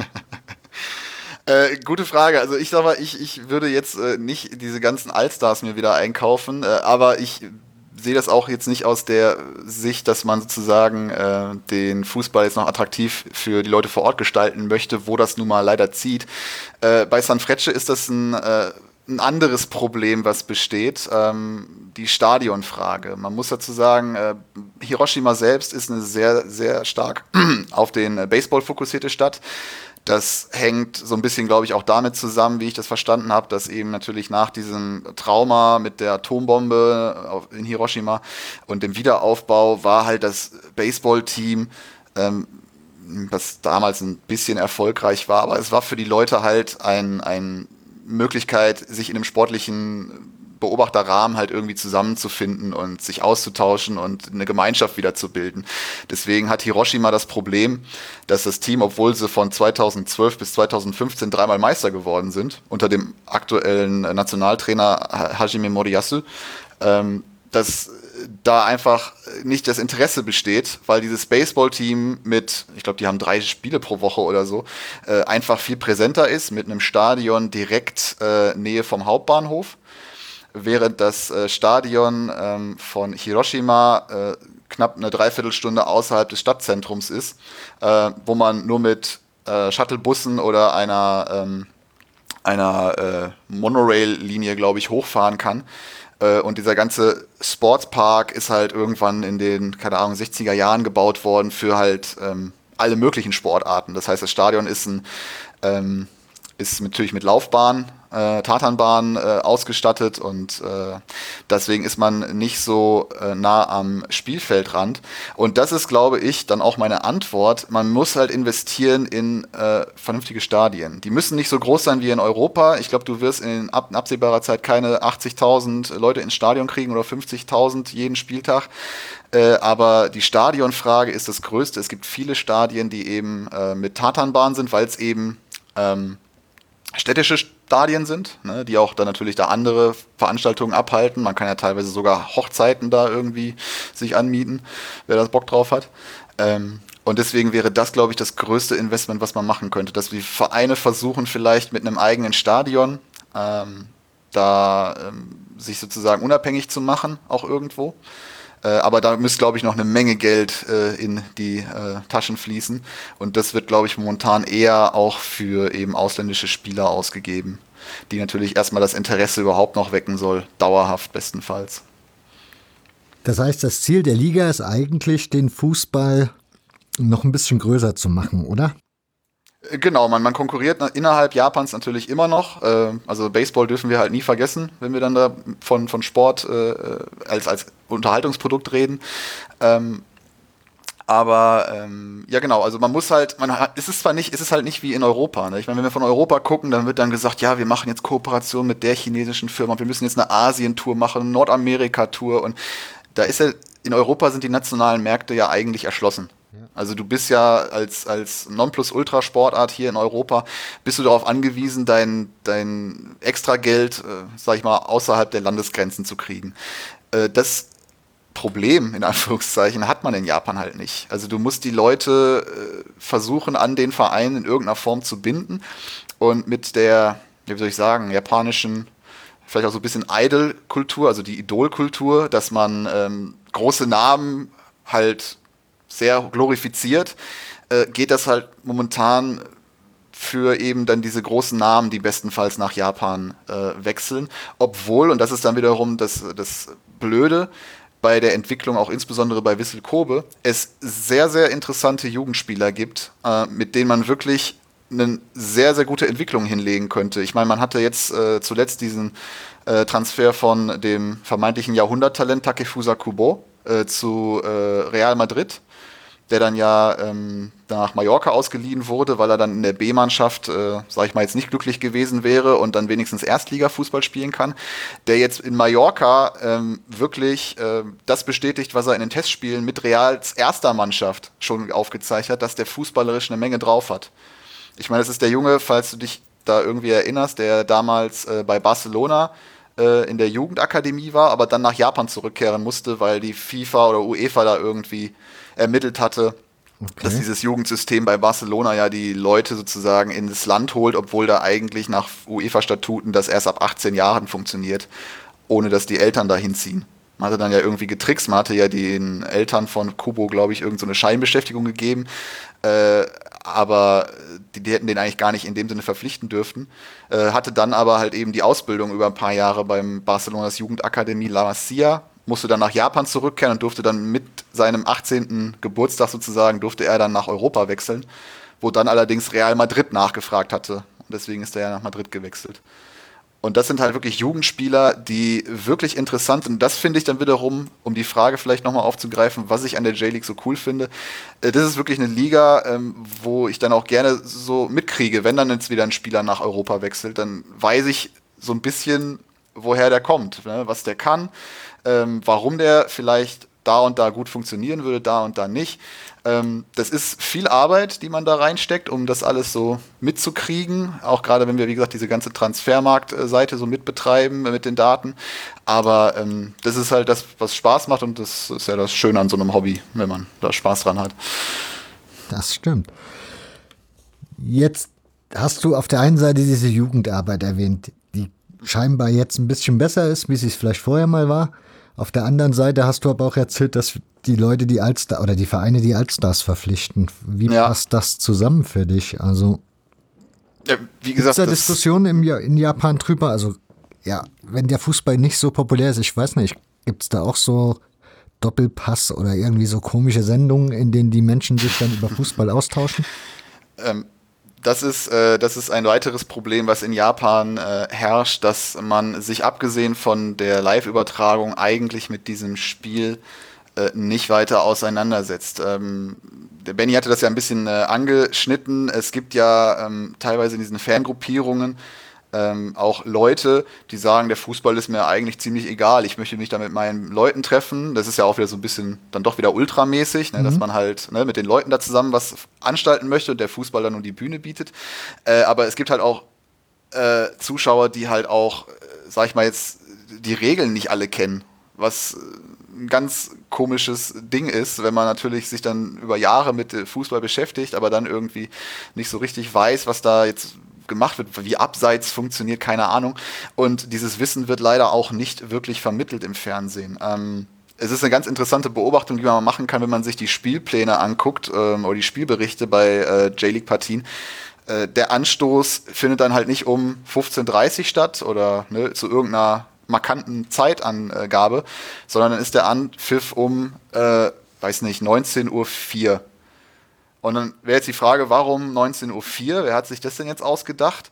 Äh, das hat keine größere Bedeutung, als dass äh, der reguläre Fernsehplatz für diese Übertragung äh, beginnt um 19 Uhr. Das heißt, die müssen ihre Vorberichterstattung in diese vier Minuten reinpacken und dann äh, den Anpfiff natürlich noch irgendwie mitkriegen. Das heißt, man hat den Anpfiff nach hinten verlegt ein paar Minuten, um eben diese eingehende Übertragung zu ermöglichen. Und es ist auch häufig so, dass nach Spielen, auch nach wichtigen und guten Spielen der Nationalmannschaft, ähm, der Sendeplatz begrenzt ist und dann ist ein Interview und äh, nein, nächster Sendeplatz, dementsprechend wird das Interview abgeschnitten und dann ist Ende. Also diese Doppelpass und äh, wir ergießen uns mal über äh, alle möglichen Kleinigkeiten, die den japanischen Fußball intern betreffen, ist im Japa innerjapanischen, ich glaube, sehr auf die sozialen Medien angewiesen.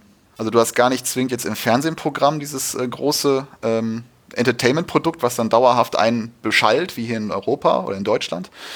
Ähm, sondern du musst dich dann anderweitig in Messageboards oder ähnliches äh, so ein bisschen weiter informieren.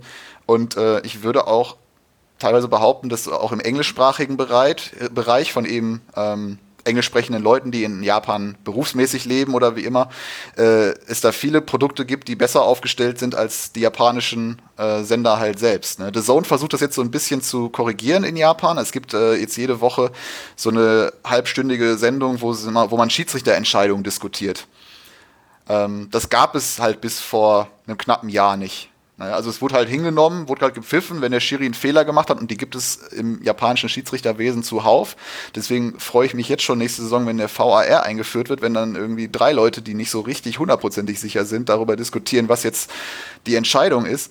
Ähm, wird das zumindest jetzt über The Zone dann in Japan selbst vermittelt. Also das ist äh, schon mal ein erster guter Schritt. Aber diese Omnipräsenz, die der Fußball hier in Europa oder in Deutschland hat, den hast du in Japan, soweit ich das beurteilen kann, halt nicht.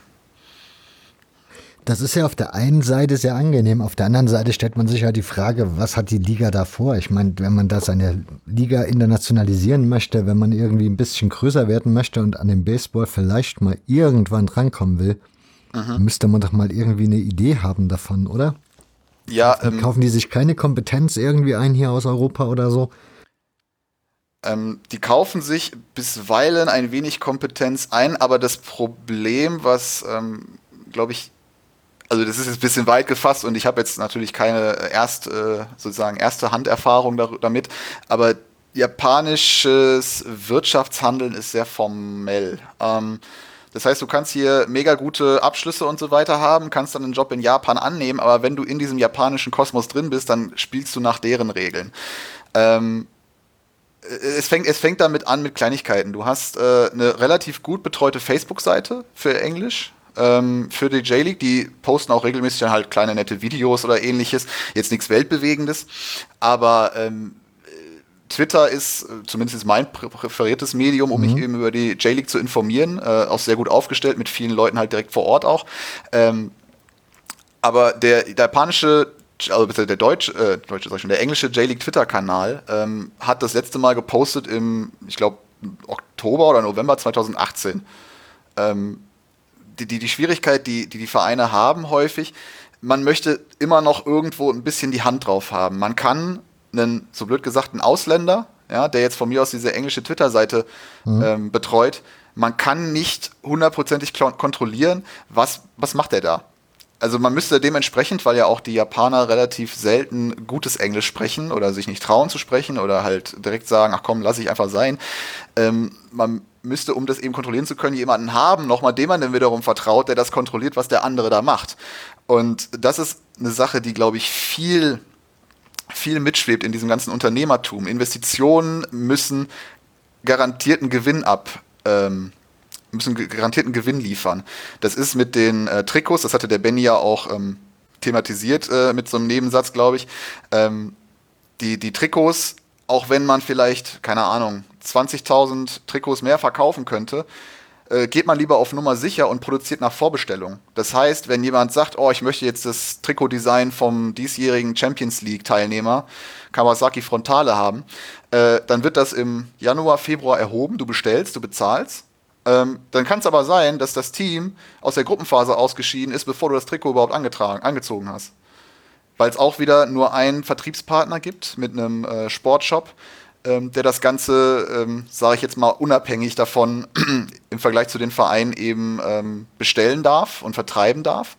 Ähm, also auch eine gewisse Marktdominanz hat und die verkaufen das Trikot halt für 40 Euro mehr, als es wir hier in Europa gewohnt sind. Ne? Umgerechnet 40 Euro. Also das ist, glaube ich, das größte Hindernis einfach in der internationalen Entwicklung. Man hat viele tolle Pläne. Man hat jetzt vor kurzem äh, irgendwelche äh, J-League Ambassadors äh, in, unter Vertrag genommen. Äh, da war, glaube ich, auch unter anderem Guido Buchwald dabei, als ehemaliger Spieler und Trainer eben in der J-League. Aber was die jetzt effektiv machen, keine Ahnung. Das war halt ein Pressetermin. Man konnte sagen, hier, wir haben jetzt die J-League Ambassadors. Ob jetzt Guido Buchwald hier durch, äh, durch Deutschland tourt und äh, ein bisschen was aus seiner J-League-Zeit erzählt, was ich persönlich natürlich super interessant fände.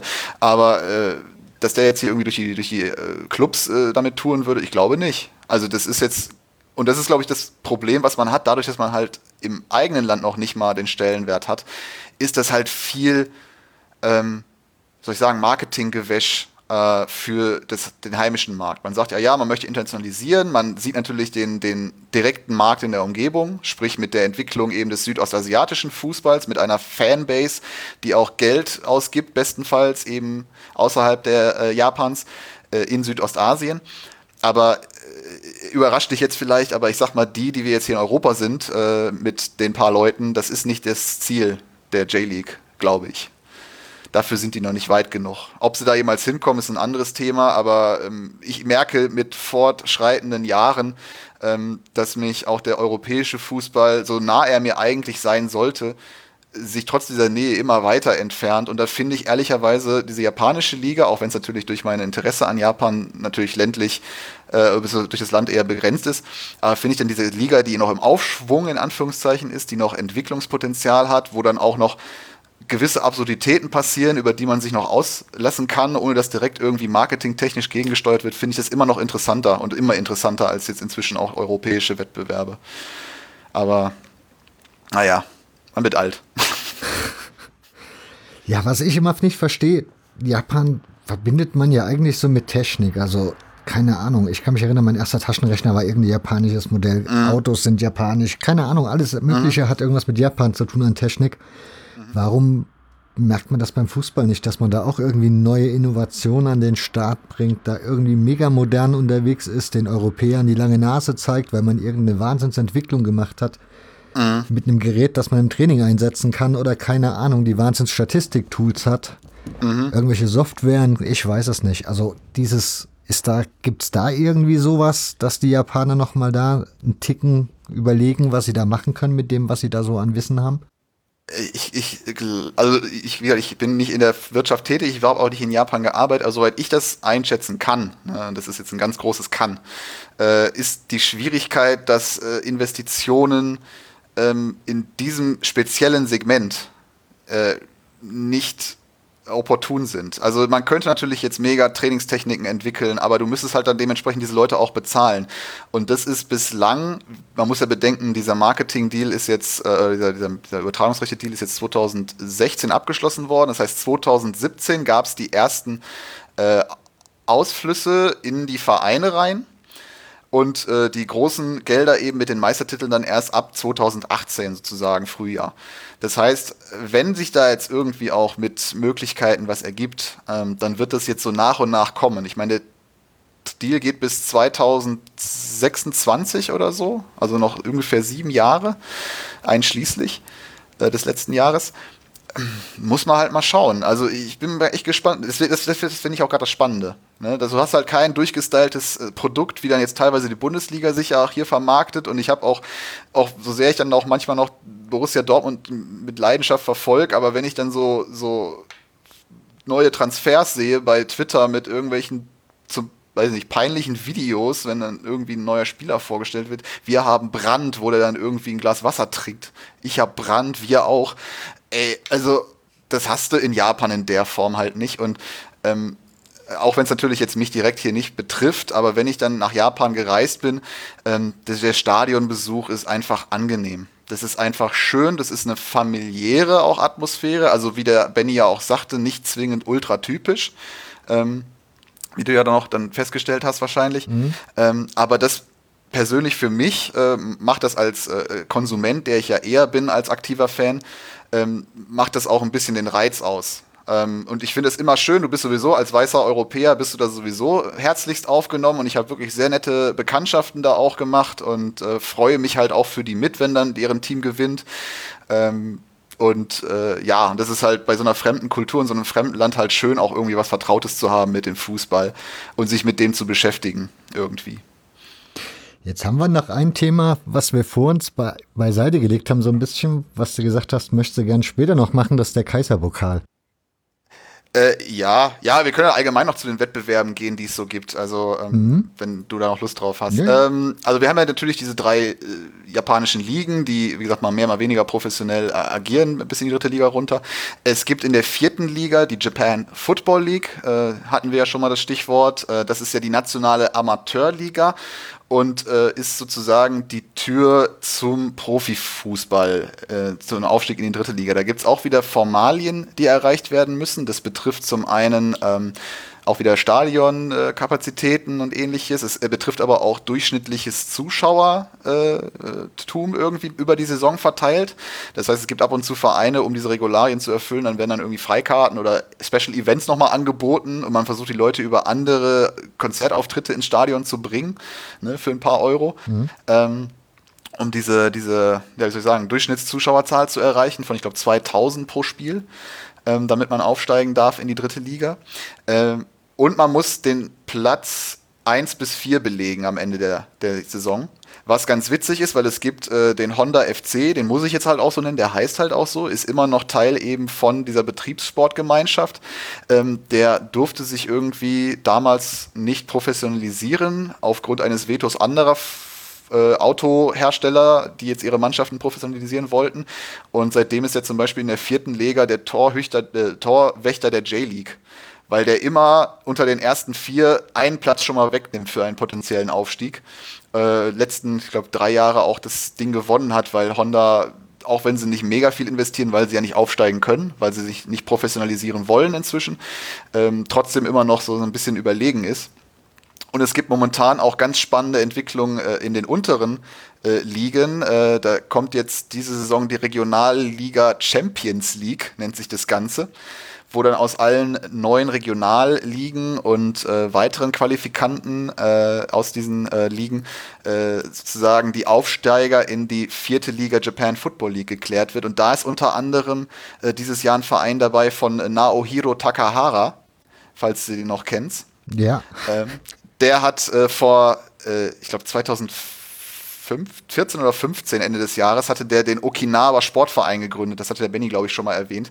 Und der nimmt jetzt an dieser Regionalliga Champions League mit seinem Verein teil, um dann in diese Amateurliga, die nationale, aufzusteigen, um dann irgendwann auch professionell sozusagen in die J-League aufsteigen zu können oder auch ein Verein, der durch einen äh, amerikanischen Sportartikelhersteller sehr stark subventioniert wird. Also das ist ein momentaner Fünftligist, der schon äh, Festival mit richtig professionellen, auf, auf so einer richtig professionellen Sportanlage betreibt, der Iwaki FC. ähm, der halt gegründet wurde in der ähm, von diesem Erdbeben 2011 äh, betroffenen Region um Fukushima gegründet worden ist, auch mit dem Ziel, äh, sag ich mal, diese Region auch wieder so ein bisschen aufzubauen. Ähm, natürlich auch Marketinggründe, sonst wird da keiner Geld investieren, aber ähm, das ist auch eine sehr spannende Entwicklung und da bin ich mal gespannt, wer denn da den Weg in eben ähm, die vierte Liga gehen wird, um dann vielleicht mal professionell zu werden. Ähm, dann gibt's, äh, ich hatte es erwähnt, dieses Auftaktturnier, den J-League Cup, den Ligapokal. Mhm. Äh, das ist auch ein Wettbewerb. Ähm, Benny hat es, glaube ich, auch schon erwähnt. Äh, ich referiere jetzt sehr oft irgendwie an das, was Benny schon mal gesagt hatte in seinem letzten Podcast. Aber ähm, das ist auch ein Liga Wettbewerb, der äh, Überbleibsel eben aus der Gründungszeit ist und der heutzutage dafür sorgt, dass, ähm, sag ich mal, viele man sagt ja mal englische Wochen, aber eigentlich sind englische Wochen ab und zu japanische Wochen, weil der Spielplan in Japan ist so überfüllt durch auch diesen Ligapokal mit Gruppenphase und K.O.-Phase, wo dann die Champions League-Teilnehmer erst ab Runde Viertelfinale irgendwie dazustoßen noch. Ähm, und die beiden, die abgestiegen sind, dürfen auch noch mit teilnehmen, einfach weil, warum nicht, ne? Ähm, also dieser J-League Cup ist äh, nationaler Wettbewerb dementsprechend, ne? also ein professioneller Liga-Wettbewerb, aber der wird auch meistens genutzt eben, um in, unter der Woche eben ein paar Jugendspieler mal Einsatzzeiten zu geben, mal zu gucken, wen kann man mal vielleicht auch in eine erste Mannschaft äh, stecken. Gibt es auch einen oder anderen Spieler, der vielleicht mal durch eine gute Performance dann eben den, den Schritt geschafft hat im Ligapokal. Äh, und äh, den Superpokal, natürlich gibt es einen Superpokal, äh, eben zwischen dem Sieger der äh, J1 League, dem japanischen Meister klassischerweise, und eben dem Sieger im Kaiserpokal. Ähm, was ja sozusagen der nationale Vereinspokal in Japan ist, so ähnlich des, äh, ähnlich des DFB-Pokals, wo auch ähm, insgesamt 88 Mannschaften teilnehmen. Ähm, das betrifft äh, erstmal alle Vereine der ersten und äh, zweiten Liga, äh, sowie dann eben Vereine, die sich über ähm, ja sozusagen gewisse regionale Wettbewerbe qualifizieren. Das können teilweise Unimannschaften sein, das können teilweise ähm, ja, eben Betriebsmannschaften sein, eben wie der Honda FC, der sich dieses Jahr als Ziel gesetzt hatte, den Kaiserpokal zu gewinnen, weil abgesehen vom Meister in der vierten Liga kann er ja eh nichts machen, aufsteigen oder so. Mhm. Ähm, hat dann nur ganz knapp am Viertelfinale gescheitert gegen den Rekordmeister aus Japan, Kashima Antlers. Ähm, aber halt eben, äh, das Thema hatten wir vorhin auch kurz angerissen, äh, Unimannschaften, die eben durch, äh, ja, soll ich sagen, ähm, ähm, gesponserte Spieler hier, die, die, ähm, sag schon, Sportstipendien, eben Spieler teilweise haben, die auch eigentlich schon im Ligafußball Fuß fassen könnten, aber jetzt halt noch an der Uni sind. Ne? Und äh, deswegen ist es auch gar nicht so unüblich, äh, dass vielleicht mal im Kaiserpokal, ne, diese ne, Magie des Pokals, dass halt wirklich diese unterklassigen oder Universitätsmannschaften halt auch mal einen Erstligisten aus dem Wettbewerb rausschmeißen. Ähm, das ist halt auch ein sehr, sehr, sehr, sehr spaßiger Wettbewerb, den man dann verfolgen kann in Japan. Ja, und dann äh, beginnt halt unter der äh, äh, sozusagen Japan Football League halt eben diese Regionalligen mit diesem einzelnen Champions League Wettbewerb nochmal für den Aufstieg.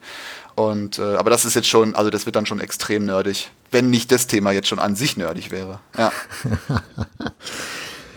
ja. ja. Haben wir noch irgendwas vergessen? Ähm, vielleicht, was ich gern thematisieren würde, ähm, ist aktuell die Entwicklung mit Wissel Kobe. Okay. Ähm, weil das ist ja ein Name, wenn man sich so ein bisschen peripher mit internationalem Fußball beschäftigt, wo man äh, sich denkt, ach, klasse, das hat sich auch damals The Zone gedacht, als Podolski dahin gewechselt ist. Ähm, das ist ja eine spannende Geschichte. Poldi in Japan und äh, wir, ver, ver, äh, soll ich sagen, wir, wir begleiten Poldi mal während seiner tollen Japan-Reisen. Ähm, da ist so ein kleiner Unterschied zu sehen, weil wenn wir davon reden, dass ja jetzt viel Geld in die Liga fließt und Investitionen gemacht werden, ist ja Wissel davon eigentlich auszunehmen. Ähm, weil Wissel wird äh, gestützt, sehr direkt eigentlich. Also man kann schon fast von so einer Art äh, Red Bull äh, reden äh, oder Eraba äh, von, von eben der J-League, weil äh, es ein Unternehmen gibt, beziehungsweise dessen CEO, der da wirklich viel Geld reinpumpt, um eben diese ganzen Megatransfers, ähm, das fing ja mit Podolski im Sommer 2017 an, ging dann im Sommer 2018 mit Iniesta weiter.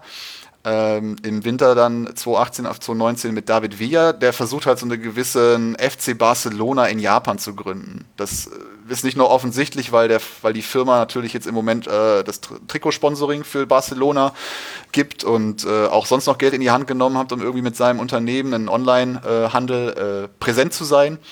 Ähm, auch mit den Golden State Warriors in der NBA irgendwie äh, kooperiert und äh, sponsort. Äh, und der nimmt momentan sehr, sehr viel Geld in der Hand, äh, in die Hand, um eben ein, ein sehr, sehr starkes Team in der J-League aufzubauen in Japan, was auch über die Grenzen hinaus bekannt wird. Na, das ist äh, so ein bisschen so ein, so ein Jonglierspiel. Auf der einen Seite soll er wohl auch so eine gewisse altruistische, ähm, ich, ich würde jetzt mal sagen, so Dietmar Hopp-anzügliche äh, Ambitionen haben, dass dieser Verein eben äh, ne, also sich sowieso selbst trägt irgendwann. Mhm. Äh, aber da fehlt dann häufig, und das ist ja die Ironie des Ganzen, obwohl man da jetzt äh, teilweise so viel Geld in die Hand genommen hat, der Andres Iniesta verdient dort ein Jahressalär von, ähm, ich glaube, irgendwie 26 Millionen Euro im Jahr. Ähm, für, jetzt pass auf, äh, für den Sport Fußball, der ja nicht mal Breitensport ist. Andres Iniesta alleine wäre ähm, etatmäßig der viertgrößte Baseballverein in Japan.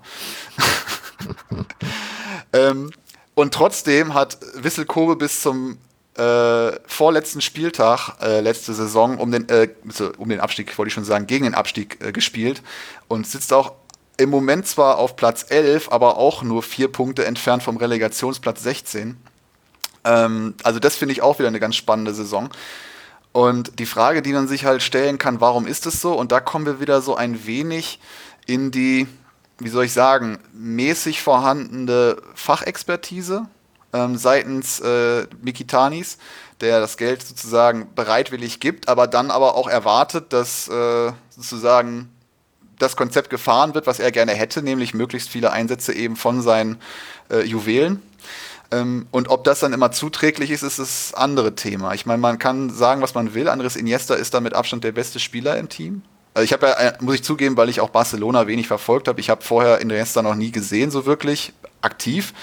Ähm, den mal in Japan zu sehen mit seinen Pässen, das ist schon beeindruckend.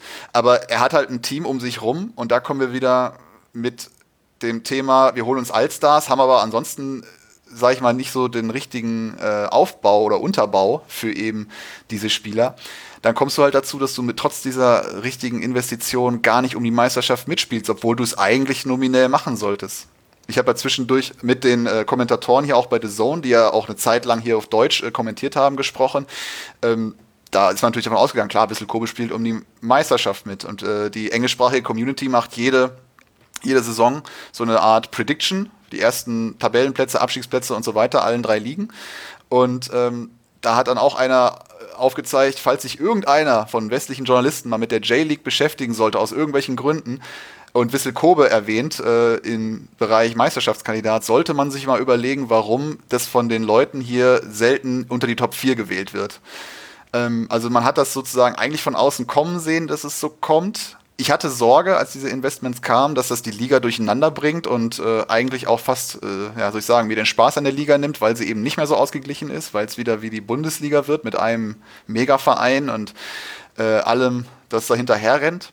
Aber da muss ich sagen, äh, da hat mich die J-League auch nicht enttäuscht. Eher noch muss man sich fast noch ärgern, ähm, dass so viel Geld in die Hand genommen wird und dabei so wenig rumkommt. Weil das ist für mich eins der großen Mysterien. Ich habe ähm, für Cavani's Friseur mal den einen oder anderen Artikel dazu auch geschrieben, wenn ich da kurz Werbung in einer ja, eigenen Sache machen darf.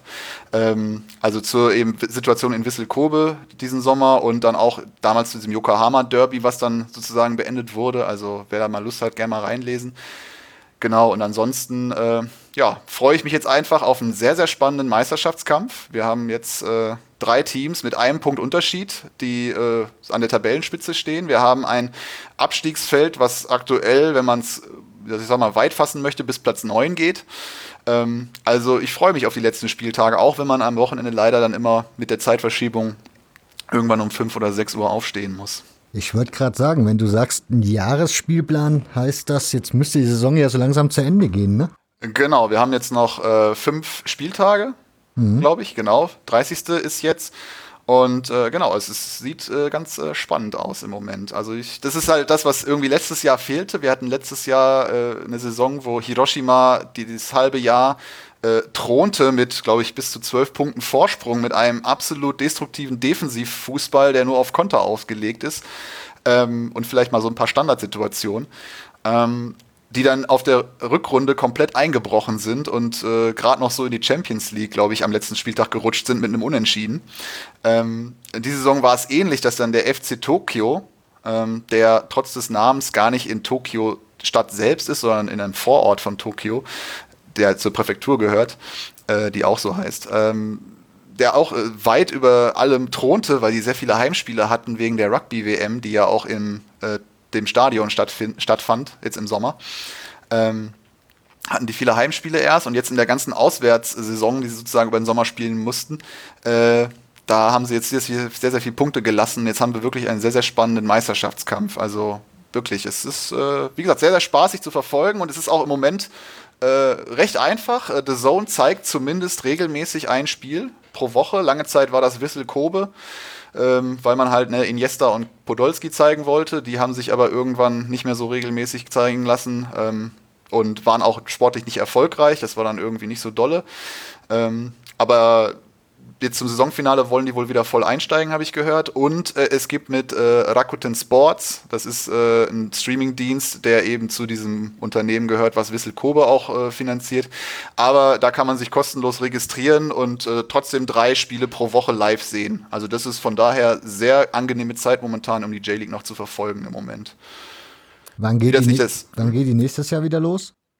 Ähm, ja, das äh, dauert immer so ein bisschen. Also die ersten Infos gibt es dann immer Anfang Februar. Mhm. Äh, aber normalerweise fangen die, glaube ich, immer so äh, Anfang März irgendwie äh, an. Dann kommt noch die äh, Champions League Qualifikationsrunde, wo zwei Vereine noch antreten, irgendwie zwei Wochen vorher oder so.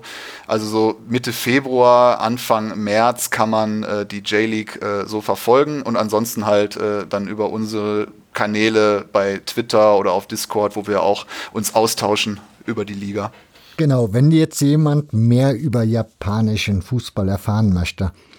Ich habe dich ja auch, oder wir haben ja auch miteinander Kontakt gekriegt, mhm. weil mhm. du einen Podcast machst zu Japan oder japanischem Fußball, besser gesagt. Genau, genau. Von daher bewirb doch mal deine Dinge. Also wenn das, Gespräch hier jetzt nicht gereicht haben sollte, euch keinen Bock auf J-League zu machen, äh, wir haben noch einen Podcast. Ähm, da kann man, äh, wir, wir machen das relativ unregelmäßig, weil ich da mich immer so ein bisschen sträub, alleine nur für mich hinzubrabbeln. Ähm, auch wenn ich das scheinbar gut kann, merke ich gerade. Aber ähm, nee, wir versuchen so ab und zu so wichtige äh, Momente so abzupassen. Es gibt äh, den Goal Taku Podcast, das äh, ist äh, Goal wie Tor und dann Taku, T-A-K-U. Ähm, da versuchen wir so ein bisschen, äh, ja, so unsere Sicht auf die J-League zu geben. Wie gesagt, wir sind alle ähm, vier Leute so ein bisschen in diesem Transfermarktbereich angesiedelt. Wer Bock hat, mal sich ein paar Statistiken, Daten anzugucken, ist da herzlich eingeladen, äh, bei Transfermarkt zu gucken. Immerhin machen wir das ganze Jahr über. Und ähm, ansonsten haben wir halt einen Twitter-Kanal, ähm, J-League Germany, oder äh, Goltaku auch im Namen oben drin. Wer da Lust hat, bei Twitter zu folgen, sehr, sehr gerne. Ähm, macht dann immer mehr Spaß, wenn ein paar Leute auch äh, Lust haben drauf. Oder wir haben einen Discord-Server, ähm, der Link ist dann auch bei der Twitter-Seite, glaube ich, verlinkt. Ähm, haben auch eine Facebook-Seite, aber aus Kapazitätsgründen, äh, wir sind halt auch begrenzt in unserer Zeit, ist der momentan immer so ein bisschen hinten runter. Ähm, auch wenn viele Facebook nutzen, glaube ich noch. Aber da wir alle keinen Facebook-Hintergrund haben, alle bei Twitter rumhängen, ist das so der Fokus. Und dann gibt es im englischsprachigen Bereich, muss ich dazu sagen, also wir haben viele Quellen eben aus Japan selbst. Ähm, J-Talk Podcast, wo man eben in Englisch dann sich aktuell auch vor Ort über die, Liga informieren kann. Auch sehr gutes Produkt. Aber das äh, verlinken wir auch immer bei Twitter gerne und wenn wir da irgendwas Spannendes finden. Also von daher. Und natürlich, falls wer Fragen haben sollte, äh, kann sich natürlich auch gern bei mir direkt melden oder eben über unseren neutralen Kanal, genau falls es noch Fragen geben sollte. Gut. Ich bin dann mit meinen Fragen soweit durch. Ja, ich bin auch ziemlich durch, danke. ja, würde mich bei dir bedanken für deine Fragen, für deine Zeit, die du dir vor allem genommen hast und die Mühe, die du gemacht hast. Von daher Dankeschön. Ja, vielen Dank. Die Einladung vor allem. Gerne, gerne. Und bedanke mich auch bei euch für eure Zeit, die ihr euch genommen habt, die Folge hier zuzuhören. Wenn sie euch gefallen hat oder ihr irgendwas zu kritisieren oder anzumerken habt, bleibt euch die Möglichkeit eines Blog-Kommentars oder ihr nutzt die sozialen Netzwerke. Alle notwendigen Links dazu findet ihr wie immer in den Show Notes. Und zu guter Letzt die Podcast-Empfehlung der Ausgabe, was diesmal eigentlich gar keine Podcast-Empfehlung ist, denn ich empfehle euch ganz, ganz viele Podcasts und zwar nicht direkt, sondern Ihr findet diese in der Podcast-Suchmaschine FYD, geschrieben fyyd.de. Dort könnt ihr mit Schlagworten, mit Kategorien jede Menge Podcasts finden zu, ja, den Themen, die euch interessieren. Das muss nicht nur Fußball sein, sondern da geht halt alles. Ihr findet dort natürlich auch Kuration. Zum Beispiel hat Max vom Rasenfunk dort eine Kuration.